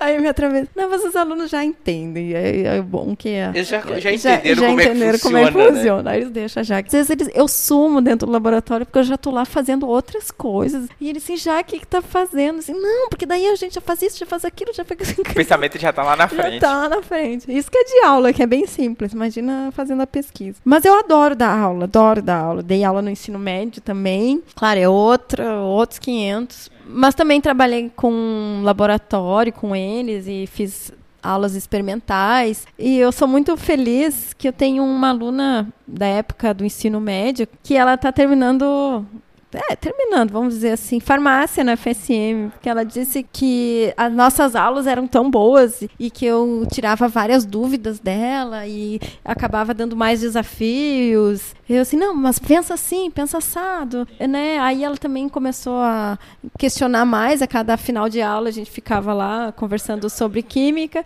e ela faz farmácia agora. E ela sempre diz que foi por causa mas minha. Mas claro que ela Fico preferiu ganhar feliz. dinheiro. Ah, não foi para química, foi para farmácia que é, é, uma química aplicada, podemos dizer é, assim. É, não, né? e dá pra ir de salto também, né? É, é tudo igual. Dá pra ir arrumar o cabelo. É muito mais interessante. Não, brincadeira. Se bem que laboratório de química dá pra ir de salto, ia ser bem hilário. Ah, não, ia ser engraçado, né? Toda no salto, cabelo com laque. Pô, laque eu acho que é o máximo. Jogo laque, porque eu não tenho cabelo, né? Então, pô, cabelo com laque pra mim é demais. Nossa. Uns brincão caindo Nossa, em cima do ombro. Ia ser ótimo. Não, mas eu tenho uma história sobre isso. Olha aí, ah, mentira uma história sobre isso. Uma vez eu, eu tava na sessão científica e eu queria cortar meu cabelo. E lá na, na época que eu fazia a graduação, Camobi não tinha tanta coisa. Então tinha que ir até o centro de Santa Maria, 15 quilômetros, ônibus lotado. Ônibus lotado. Lotado, bombeiros, faixa nova. Ah, bombeiros, faixa nova, ninguém merece. Lotado, lotado, lotado. Então demorava muito, demorava quase uma hora para chegar no centro. E aí eu queria cortar meu cabelo. E aí eu marquei para cortar o cabelo, às 5 e meia. Aí eu me lembro que era 5 horas, o professor chegou no laboratório. Jaqueline, faça isso, isso, isso, isso. Aí eu fiquei, comecei a ficar nervosa, assim. Comecei, olhava as coisas no laboratório, começava assim, e olhava minhas coisas, e, e eu só olhava pro meu colega. Eu quero cortar meu cabelo! Eu vou cortar meu cabelo. Eu é preciso é eu cortar o cabelo, não? Eu já agendei lá e o cara tá. Aí ele assim, não, Jaqueline, vai lá. Na época ele chamava de japonês. Ô, japonês, vai lá falar com, com o Pepe. parece japonesa mesmo, Ai, não tinha me tocado. É. Agora, agora não tá tão puxado, mas antes era mais puxado. Aí ele, não, fala lá com, com, com o professor e ele vai te liberar. Aí ele, eu fui lá, professor, seguinte, né? Passando o dedinho assim, né? Mas é, é que eu marquei para cortar o cabelo. Ah, Jaqueline, vá cortar seu cabelo. Aí tá, aí saí, voltei pro laboratório. Ah, comecei a organizar as coisas para ir embora e tal, não sei o quê, porque a gente não deixa nada atirado, a gente deixa organizadinho. Aí comecei a organizar já pro outro dia e tal, não sei o quê. Aí voltou ele. Voltou ele, teu assim nas minhas costas, assim. Ah, Jaqueline, eu só tenho uma pergunta para te fazer. Você quer ser química ou quer ser mulher? Aí eu, Mas ele ficou lá pensando ele... como é que ele ia dar essa. Gente do céu. Eu queria ser química ou eu queria ser mulher? Porque então, se química não corta o cabelo, né? Química não se arruma, não usa sal, não bota brinco. Ah, velho. Pois é. Que ideia errada, né? Que ideia, né? Aí eu, mas eu fui ligeira também, né? Eu disse, não, professor mulher, já sou. já sou um tempão, tu nem tá sabendo. Ó, oh, tem muito tempo. Boa, saiu é, boa. Eu já tinha meus 20 anos, né? É, já era um tempinho. Já, já fazia um tempinho. Aí quer dizer, e ele ficou sem resposta e tu foi cortar teu cabelo. Eu fui cortar o cabelo. Tava tranquilo já. Deu um a um. Boa argumento. Ela falou e drop the mic, cortar é. cabelo. E sair correndo pra pegar o bombeiro. Jaques out. boa. Sem querer imitar o ministro. Com certeza, esse daí não. E é, foi muito legal, porque daí, como eu comecei no laboratório desde o segundo semestre, eu demorei uns oito meses para ganhar bolsa. Porque lá não era assim, ah, entrou, ganhou bolsa. Isso né? na graduação. Na graduação. Então, eu fui bolsista desde que eu consegui essa primeira bolsa, CNPq na época, eu sempre fui bolsista. Sempre emendei e consegui emendar uma bolsa na outra. Ah. É sinal de competência, sinal que as coisas estão funcionando. Sim, né? sim, sim. E não era assim, ó um oba-oba, era uhum. tinha que estar tá lá, tinha que estar tá lá, tinha que estar tá lá. E tinha até um colega meu que ele vivia me enchendo o saco porque. E eu fazia todas as coisas. Mas é que, como é, sou eu, e eu sou meio piadista, e tô lá rindo e kkk, e kkk. E aí ele dizia assim, japonesa, eu vou ligar pro CNPq pra cancelar essa bolsa. que você tá, ó, você tá roubando o CNPq. Porque tu tá aí, tu só tá rindo, tu tá fazendo as coisas. Só que eu fazia as coisas. Aí que tá, mas é que era, era piadinha interna, assim. Sim, sim. Porque eles não tinham mais com quem pegar no pé, né? Tinha as outras, os outros que vinham só de cara, cara fechada, faziam as coisas. Sisudo, faziam embora. Já tava eu, né? O que, que eu posso fazer? O que, tu quer me dar? Posso fazer isso aqui? Posso lavar isso aqui? Posso não sei o quê? Parecia aquelas crianças de desenho animado, né? Que pulam em volta. O que, que eu faço? O que, que eu faço? O que, que eu faço? O que, que eu faço? Eu, eu seguida saía embora oito, era escuro já, já saía embora, de, fazendo as outras coisas dos outros. Então sempre foi assim. Como eu faço hoje, que eu tiro dos alunos começam a fazer. Sim, imagina, né? É, eu, eu muito lavei louça dos outros. E até um dia, uma vez, eu tava, fiz, um, fiz um, uma gentileza de lavar a louça de uma colega e começava a chorar, e eu, e eu lavando a louça, chorando, chorando, chorando. E aí eu, no doutorado já. Eu assim, Isa, o que que tinha nessa tua louça? Não, não tinha nada, não tinha nada demais, não sei o que, era só os restos do, da ração. E eu lá, tá, tudo bem, continuar. E chorava, assim, olha, eu não conseguia manter os olhos. lá dentro? O que, que essa mulher fez? E aí é o brometo de Alila. Aí eu disse, Isa, tu tem certeza que você não usou o brometo de Alila? Não, não usei, lavei, tá tudo assim, tá tudo lavado, não sei o quê. E a gente na correria, já era 10 horas da noite, eu me lembro direitinho, já era 10 horas da noite, e nós querendo ir embora. Aí ela olhou assim, ai, desculpa, era morena de alila mesmo.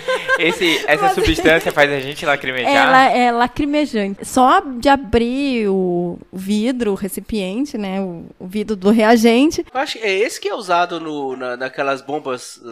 É um dos, um dos produtos que tem lá dentro, porque tem fumaça, tem gás é, lacrimejante. Talvez, é, eu não sei te dizer. Eu não sei também não, mas agora que você falou, eu tava tentando lembrar, eu já vi esse nome, talvez seja aí. É, a, tre não sei a tristeza. Então eu sempre fui muito proativa dentro do laboratório. Então eu sempre recebi bolsa, sempre fui muito agraciada. Ah, isso e é muito importante. Deu Ciências Sem Fronteiras, que foi uma oportunidade única. Espero que retornem. Que um dia volte. Que um dia volte essa política. Foi muito legal, foi muito enriquecedor. Nossa, enriquecedor demais. Eu não sei se para vocês era assim também, mas para mim, quando eu estava na minha graduação, nos anos 90, né?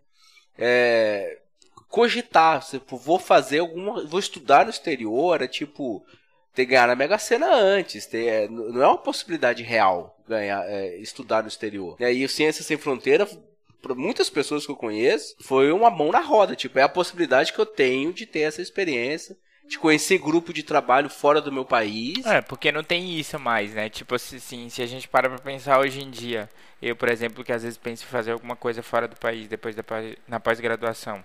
Tipo, não tem o que fazer. Ou eu vou direto para um doutorado e faço, pego uma bolsa daqui Fulbright, porque o CAPES infelizmente tá tá difícil a situação do CAPES e do CNPq, tá difícil. E uh, os programas de mestrado, por natureza, o doutorado, tão, tão a, a, disponibilidade de bolsa tá difícil. Ou você vai por alguma bolsa tipo de fora, entendeu? Porque não tem, na minha condição financeira, não tem como você ir e pagar, tipo, um negócio, não, é, tipo, é 40 mil dólares por ano, é, é não, tipo, sei lá, é muito, muito mais. não, é caro mesmo, é caro de verdade. Tu tem que sustentar lá, e, e não é assim também, tu não vai ficar em qualquer lugar e tem todo o custo. É, não, foi, foi tem uma, custos uma época enormes. Muito boa. Claro, teve muitos gastos idiotas que prejudicaram o projeto. Tipo, algumas pessoas, principalmente aluno de graduação não preparado, porque aí que tá. Pra mim, a crítica maior do, do programa sempre foi essa. O aluno vai não preparado, aluno de graduação. Aí tá indo, aí vira turismo sem fronteira mesmo, que é o que aconteceu. Mas basta um cara fazer bobagem que prejudica o projeto inteiro. Porque aquele cara viajando e não trabalhando, que vai aparecer na TV e vai prejudicar o projeto. E pessoas que fizeram tudo direitinho trabalhou e cresceu devido a isso, como a Jaqueline, como outros tantos que a gente conhece. Vulgo Vinícius. É, eu não queria falar meu nome, eu, queria, eu sou modesto, mas. Não é? Aí depois. Não, é verdade. É você verdade. não vê esse produto acontecendo de novo. O Ravi, por exemplo. Qual é a chance do Ravi ter isso? É muito pequeno agora. Infelizmente, era, o projeto era pra estar aí, mas é pequeno. E tem alunos e alunos de graduação, né? Eu, eu ouvi os dois tipos. Eu vi esse tipo de graduação que hum, simplesmente eu tava lá, vivendo lá, e ganhando bolsa e não fazendo nada, inclusive. E reprovando disciplina. Eu conheci E reprovando. foi lá e reprovou tudo e voltou. E... E eu tenho outro exemplo também, que é uma menina de Pelotas, que ela tá terminando doutorado, a Ângela Casaril. Se ela estiver escutando, fico feliz. Tem que ouvir, tem que ouvir. Ela é, tá fazendo doutorado agora, de Pelotas, e se deu super bem. Super bem. Trouxe muita coisa. Bom, agora ela recebe prêmios. Nossa. sobre- É, se a pessoa vai preparada, preparada mentalmente, inclusive. É. É, um, um plus na carreira, é, um, é uma mudança de, de paradigma tão E ela grande. foi na graduação. Inclusive da graduação, que você, pô, você vira outra pessoa. Existe o antes e o depois. É, é inacreditável. Possivelmente aconteceu isso contigo também. Sim, sim, sim, sim. É o Bah. caso do Gustavo, né, que a gente entrevistou. Ele foi pro, ele é hoje o professor da Universidade Técnica Federal do Paraná, ele foi pro Reino Unido, foi para Sheffield e voltou, né? E hoje ele, tipo, ele foi na graduação e foi convidado para fazer o doutorado lá. É. Antes, Alto Jabá, episódio 4. É só assistir. Pode falar agora. Ouvi, né, gente? É, ouvi, ouvi. Eu tô pensando no YouTube, é o próximo projeto. Cusco Velho ao vivo. E Ao aí, vivo e se mexendo. Mas aí, é, voltando, um caso que, assim, voltando para sua experiência mesmo fora do país, voltando, a gente tava, quando eu tava pesquisando sobre a universidade, que você me passou e tudo mais, eu fui olhar lá, não fui, fui vasculhar seu Lattes, fui, ó, que nem um, fui, como é, foi um Foi stalker. stalkear. É, foi um stalkear minha stalker. vida acadêmica. a universidade, a, a universidade da Studi, del, não sei como é que fala esse negócio, esqueci. É, Universidade da Study De Perugia. de Perugia. De Perugia. Eu não sei também, mas eu fiz. Universidade, Universidade de Studi de Perugia. Olha aí. Perugia. Quem sabe, sabe. quem sabe faz ao vivo. Eu eu não sei fazer a voz do, isso. eu não sei fazer a voz do Faustão, mas Ô, louco, meu, eu não resisti. Fogo, bicho! São Tá pegando fogo! Oh, 18 horas, cara. Ô, louco. Ô, falar, falar nisso, aquele vídeo do Errou é com a Itália, né? Que a mulher, tipo, tem esse- o vídeo clássico do Errou! É, é- é o tipo que a mulher tá. O cara tá perguntando o país lá. E eu acho que a mulher erra e o país é a Itália. Tipo assim, é um país que é conhecido pela pizza. É, sei lá, tipo, tem o formato de uma bota e não sei mais o que. Groenlândia, que nem país é. Argentina. Sério, e tipo, ela falou outro país e aí ele foi. Errou! Ô, eu louco, faço? bicho. Não vou lembrar. Tanto no profissional quanto no pessoal. Mas enfim, é, eu tava, quando eu tava pesquisando sobre a universidade, eu vi que ela foi fundada lá em 1308 pelo Papa Clemente V. tipo, mais velha que o Brasil. É, exatamente. Né? Quando- Pensa assim. Quando a universidade estava em pé, o Brasil nem sonhava em ser Brasil. A universidade já estava fazendo pesquisa, né? Pois é. Não tinha nem emergido o Brasil. assim. Não tinha. né? Não tinha, era Esse- só mar. É, é, esse Só mar, não- continente nem existia, nem até existia, então. não existia. tinha ninguém aqui. Não existia. Como não. geólogo, como geólogo não, como futuro geólogo, eu espero. Eu tenho que falar que esse continente já existe. Não, eu- não, não, não, não existia. Eu, vi- eu recebi, eu recebi no WhatsApp que não era.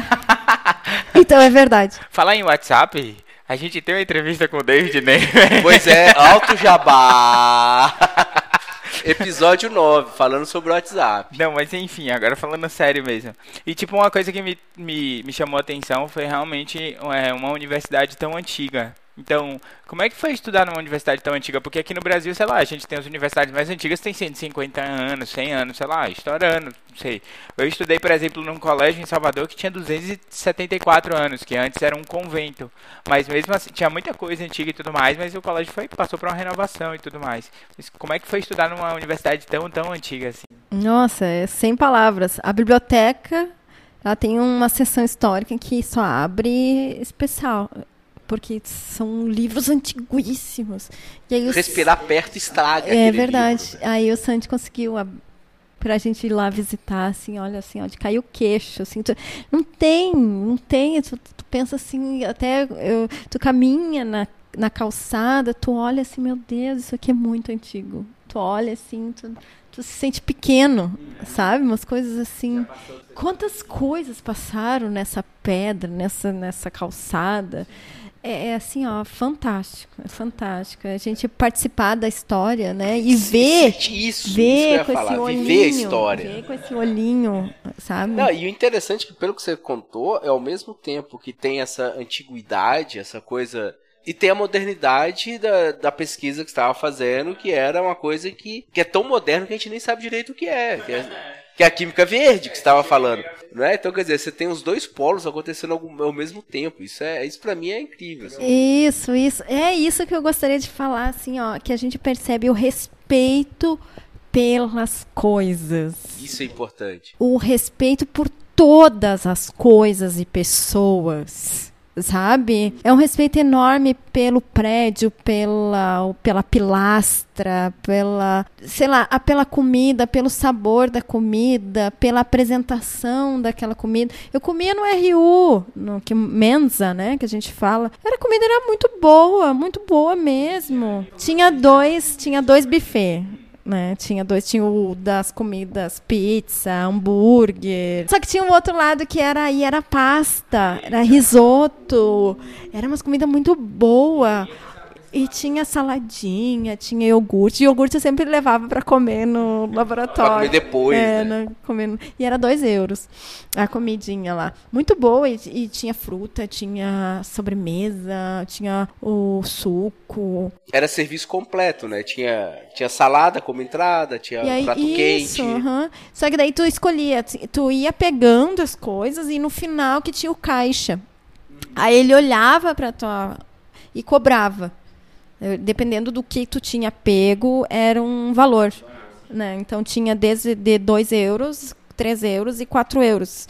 Eu sempre pegava de 2 que vinha bastante comida. Né? Então, ah, Itália, né?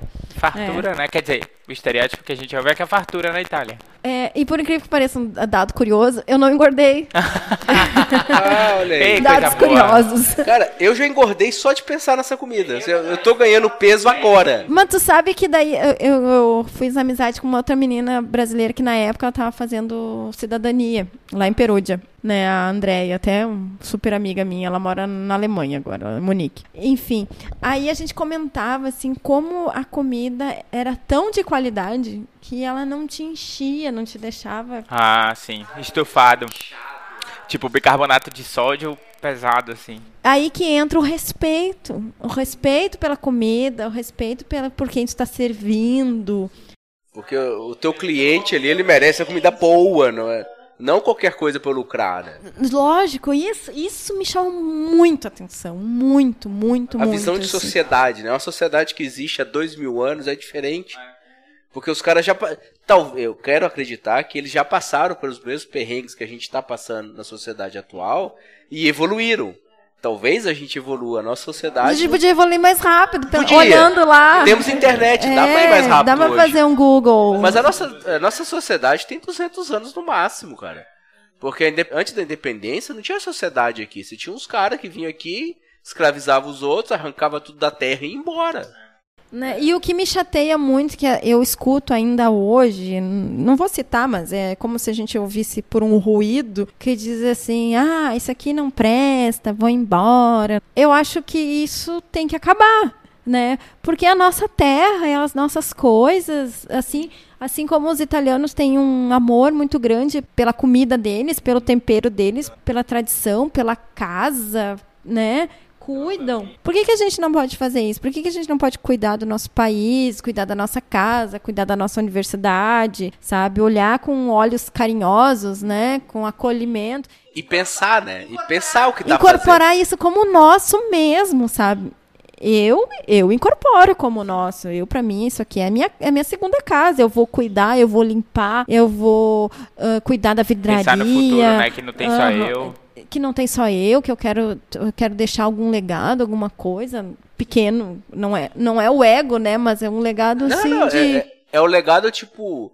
Eu estive aqui e mantive. E mantive. A próxima pessoa vai encontrar isso aqui tão bom ou melhor do que eu encontrei. Isso é essencial. De cuidado, né? Então eu fico muito chateada quando eu escuto isso, sabe? Muito chateada. E, às vezes é gente muito próxima da gente que fala, sabe? Eu fico muito chateada. Porque é, é o nosso país. É, são as nossas coisas. É a nossa comida, né? Cuidar da nossa comida, comer uma comida boa,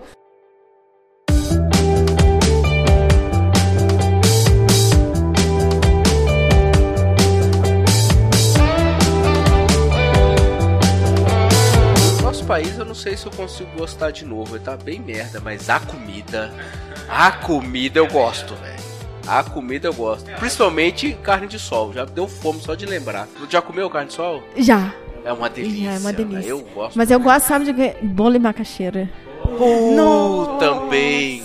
Churrasco ah, também. Churrasco, ah, não, claro, claro. churrasco também. Eu... É, repare, a minha constante tem que ter carne. É, eu só citei carnes. O bolo de macaxeira não tem carne, mas eu ponho não, com é carne. docinho. Mas eu ponho com carne. Ah, tá. De sol.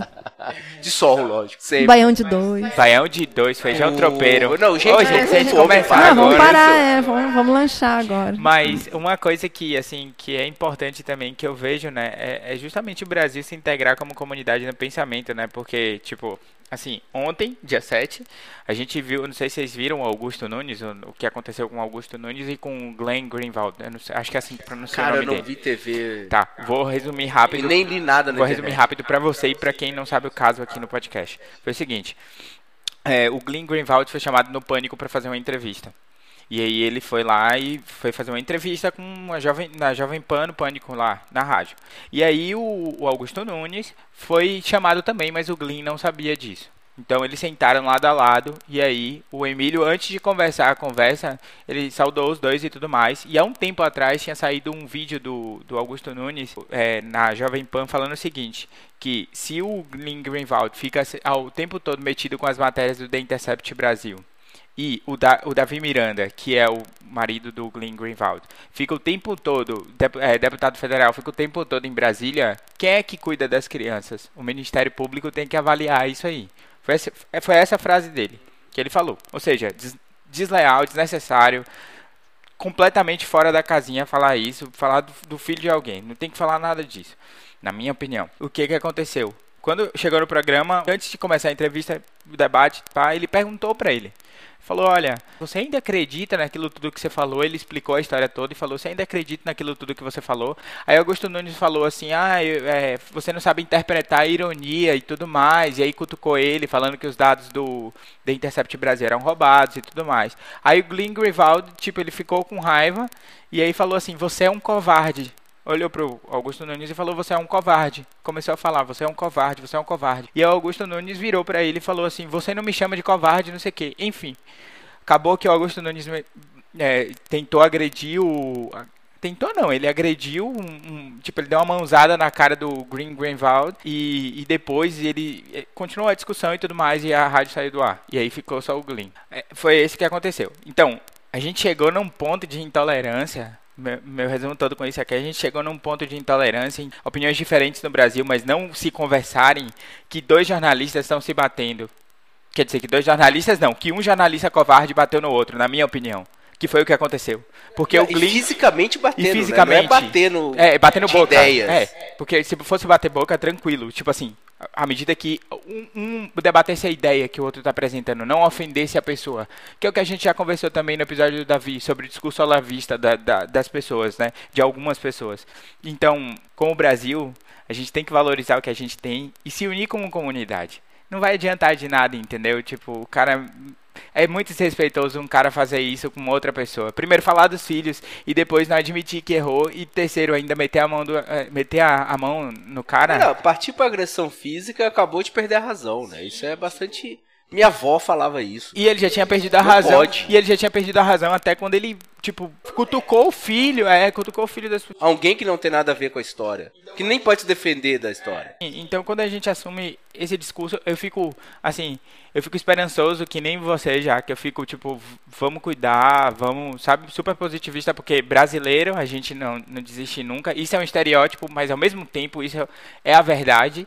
Tem brasileiro aí que, nossa, que nem a gente tava comentando, que não tem o que comer, mas tá aí lutando todo dia pra conseguir botar comida no prato. Mas ao mesmo tempo a gente tem que se unificar ou pelo menos respeitar as ideias do discurso que a outra pessoa está apresentando. Se você não gosta da pessoa, não tem problema nenhum. Mas pelo menos respeita a ideia dela e não agride a pessoa, agride a ideia. Agride a ideia da pessoa ali, o que é que ela está pregando, o que, é que ela acha, enfim. Mas não agride a pessoa. Mas que é o processo democrático? É. É exatamente o processo democrático. É ter várias opiniões. É, Sejam dentro, tá certo. Ninguém tá problema. certo, ninguém tá errado também. Depois... É, não tem problema. Você tem opinião. É, é, é, eu acho assim, não era o que eu queria falar hoje, mas enfim. Hoje em dia a gente tá na, na vibe de. A minha opinião é importante. Né? Então todo, todo mundo pensa assim, não sou eu. Todo mundo e pensa. E a minha é mais importante que a tua. Não, já que todo mundo quer falar opinião, então a minha é melhor. Sendo que às vezes a sua opinião não merece nem ser pensada, cara. Sim. Né? Mas você tem o direito de pensar, você tem o direito de falar. Não tem problema nenhum, mas o outro vai ter o mesmo direito. E você tem que respeitar isso. Né? E inclusive respeitar a opinião da maioria. O pior que seja, eu fico muito triste às vezes pela opinião da maioria. Né? Mas fazer o quê? É o que a gente vai ter que aguentar aí. Né? E vamos batalhar para melhorar, para não precisar essa opinião da maioria ser desse jeito de novo né? A união da, da, do, do povo como uma comunidade pode começar a fazer isso. Mas não é o que está acontecendo, não é o que eu estou vendo, pelo menos, né? Enfim, mas aí voltando. Eu queria perguntar para você, na verdade, sobre. Você já falou que você foi pra Grécia e tudo mais, mas como foi turistar para você? Foi bem legal. É isso aí, acabou? Vamos. Acabou. É. essa pergunta foi vacilona. Não, foi horrível, odiei, nunca mais vou andar. Não, né? Não, mas o lugar mais estranho que eu fui foi pra Belgrado que daí eu comprei um mapa e aí minha internet não pegava direito, aí peguei comprei um mapa. Aí a letra, a letra era Tava em cirílico? Eu não sei dizer o nome da letra, mas era a letra, tipo, era mais parecida com, Bel... Eh, com a Croácia, com um Czinho, que tem um acento, não sei o quê. Ah, tá. Só que eu olhava as placas, era alfabeto russo. Que é em cirílico, né? Aí eu ficava assim, ah, e agora? Eu olhava o mapa. Vou ter que traduzir. E olhava o mapa, olhava pra lá. Mas aí, uma senhorinha que eu acho que viu que eu tava aflita. E aí ela falou uns negócios. E eu, claro, não entendia nada, né? E uma senhora, né? Aí eu, ah, não sei o quê. Aí eu mostrei o endereço.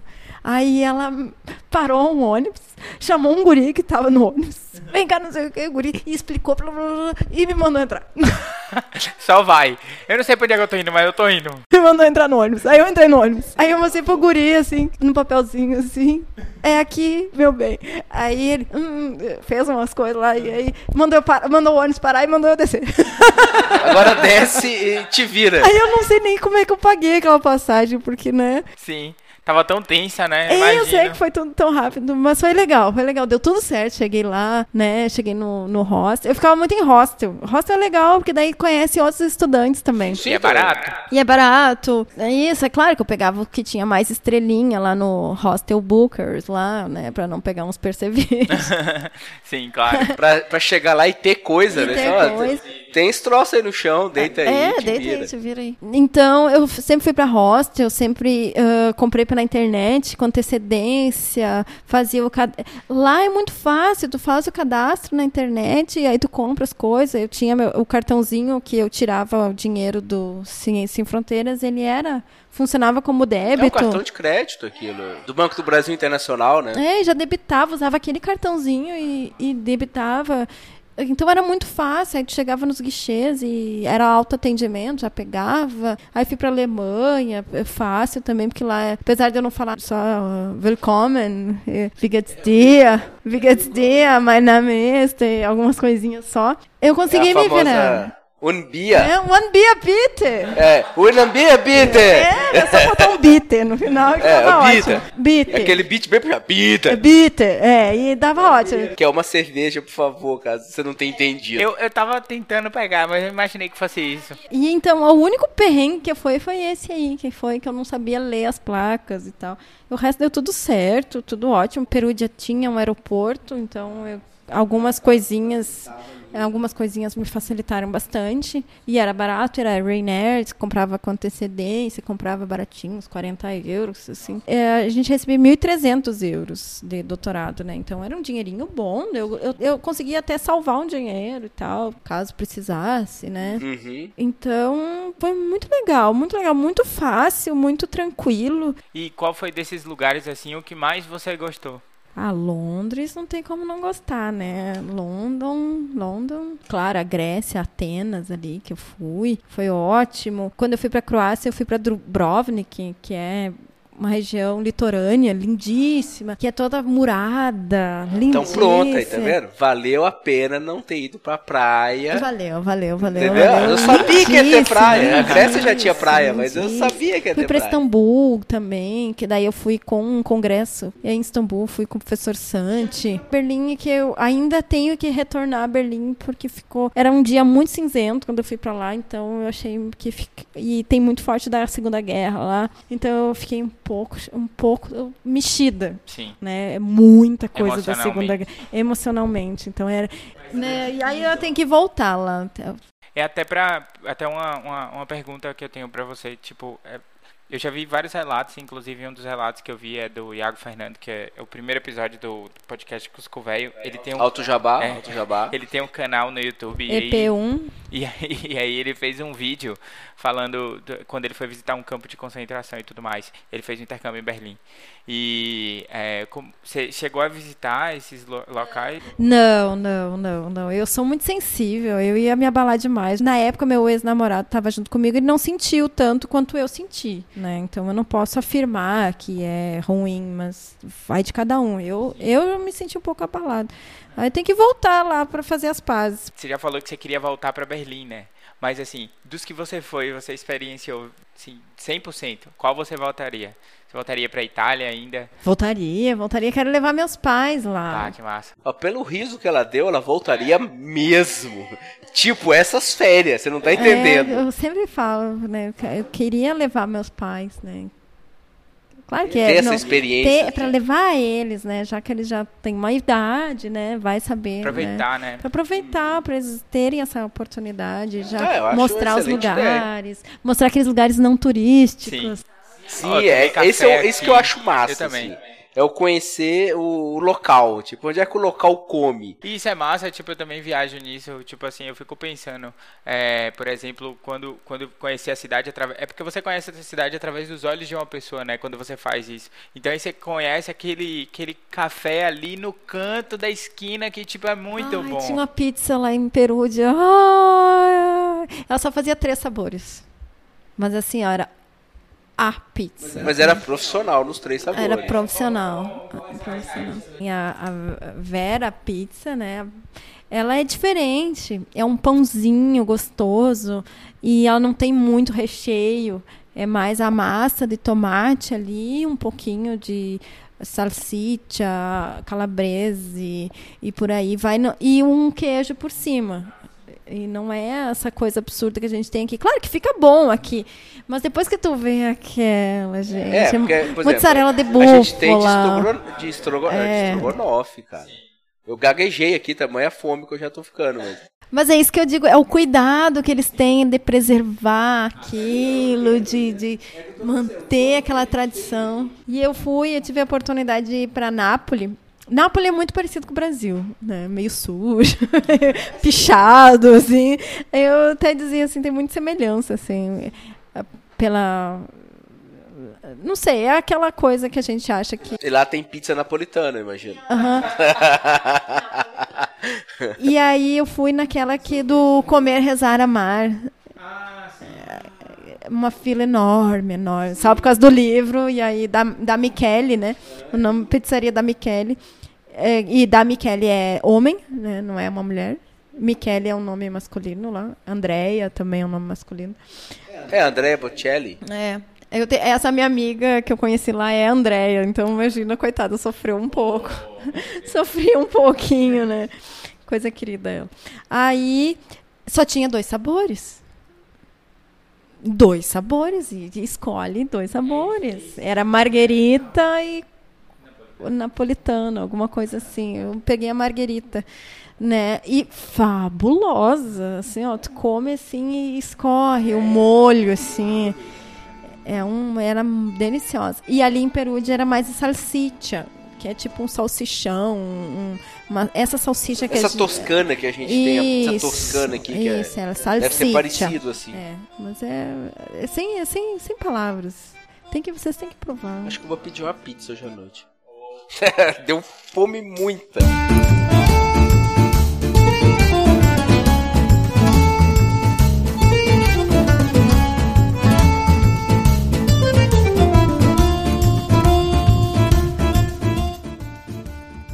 Então, Jaque, agora voltando para nossa pergunta derradeira mesmo, que é o seguinte: é como você acha que essa experiência toda fora do país, essa experiência com ciência sem fronteira e com a ciência em geral e com interagir com outros grupos de trabalho e tudo mais fora do país, com diferentes metodologias, contribuíram para sua vida profissional e pessoal? Como é que você vê essa relação?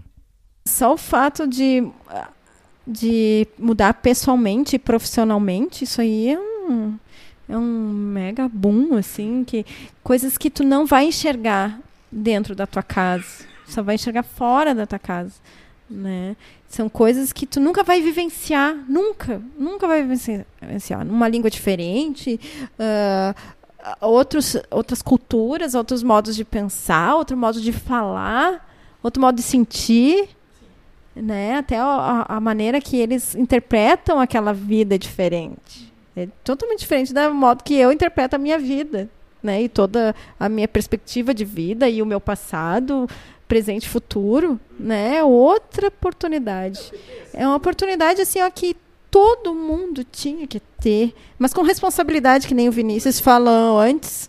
Um Malibu Forever, né? Um é, Big Party, é, Big Party Forever. Não, não é isso. Por isso que até é, o Ciência Fronteira tinha que voltar para pós-graduação. Uhum, eu concordo, eu acho sim. Talvez para graduação, mas com uma seleção mais rigorosa. É, um foco assim. para pós-graduação e um braço para premiações de iniciação é, científica, de... alguma coisa assim. Que a minha crítica não é tanto uh, ruim assim, mas é vem da própria da idade desses jovens. Não é uma idade que ainda está pensando. Cara, 19 anos, 20 anos, tu quer festa. Eu queria festa. E eu tinha uma filha. E é uma né? idade que ainda não tem muita ideia do que está acontecendo, sabe? Do que quer, do que vai fazer no futuro. Tem muita incerteza, né? Muitas incertezas. Às vezes não é por maldade que eles fizeram festa, às vezes é por. Não, não, eu não acho que seja por maldade. Eu acho que foi mal selecionado. Tipo, Pura um imaturidade. Tava... Imaturidade Isso, das pessoas. Esse é o ponto. Ele não estava maduro aqui no Brasil mandar essa pessoa ficar um ano no exterior não vai transformar ele mais maduro. Ele tem que amadurecer antes. E aí ele pode aproveitar de verdade. Porque ele também não aproveitou, ele acha que aproveitou. Ah, foi incrível passear. Mas tá, voltou, formou, e aí? O que, que você fez de novo? É, o que, que você aprendeu? O que, que você vai usar? Como é que você vai crescer profissionalmente com aquilo que você viu lá? E fazer uma seleção mais interessante, não digo rigorosa, mas mais interessante. Mais objetiva, né? objetiva né? querer realmente favorecer quem quer ir. Não estou dizendo por uma meritocracia, ah, porque merece. Não, eu acho que tem que ser, às vezes, até quem não tem muito o que oferecer, mas tem uma boa iniciativa e força de vontade, e responsabilidade, né? E essas pessoas vão trazer coisas boas, né? Não é só aquele que tem um currículo pode ser até uma pessoa bem imatura que vai lá e não vai fazer muita coisa. Talvez seja mais arrogante lá e tal, e aí não vai fazer Mas muita a, coisa. a questão não é curricular, eu acho que é uma, uma visão importante que eu vi no Canadá, isso no meu pós-doc, é, que a Milena comentou também. É, você demonstrar o que você pode isso, fazer. Isso. Né? Às vezes tu não fez nada ainda, porque tu tá no começo da graduação, ou sei lá, tá, no, tá, só, tá só estudando graduação porque tu quer formar. Mas você tem potencial, tu é uma pessoa que pode fazer muita coisa. É, essa, é, é isso que a seleção tem que ver. Isso, exatamente. Né? O, cara, o cara tá meio perdido, mas ele tá perdido. Se a gente pôr ele numa direção, ele vai. Isso. Né? Agora o outro não, o outro é imaturo e tá perdido. Se a gente pôr, ele não vai em lugar nenhum. É isso que a seleção tem que avaliar. A nota, às vezes, não é representativa. Pode ser um, um vínculo, mas não é representativo. Você tem que ter mais informação. Na pós-graduação, idem. É, uma, é uma seleção coerente. Coerente para mandar uma pessoa que represente o país fora. Né? Não vai mandar um doidinho. Manda. Que é, vai fazer que nada. Não, é, não vai fazer nada. Manda alguém que realmente. Ou piorar a nossa fama, que às vezes já não é tá Que boa. abraça a causa, que vai trabalhar, que vai fazer, vai arregaçar a manga e tal.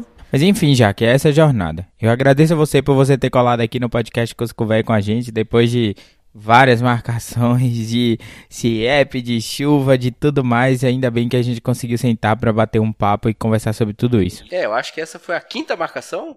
É, por aí, quarta. É, a Jaca é uma pessoa muito difícil, ela não quer imagina, falar no podcast. Imagina. Ele marcou no meu hora no Pilates.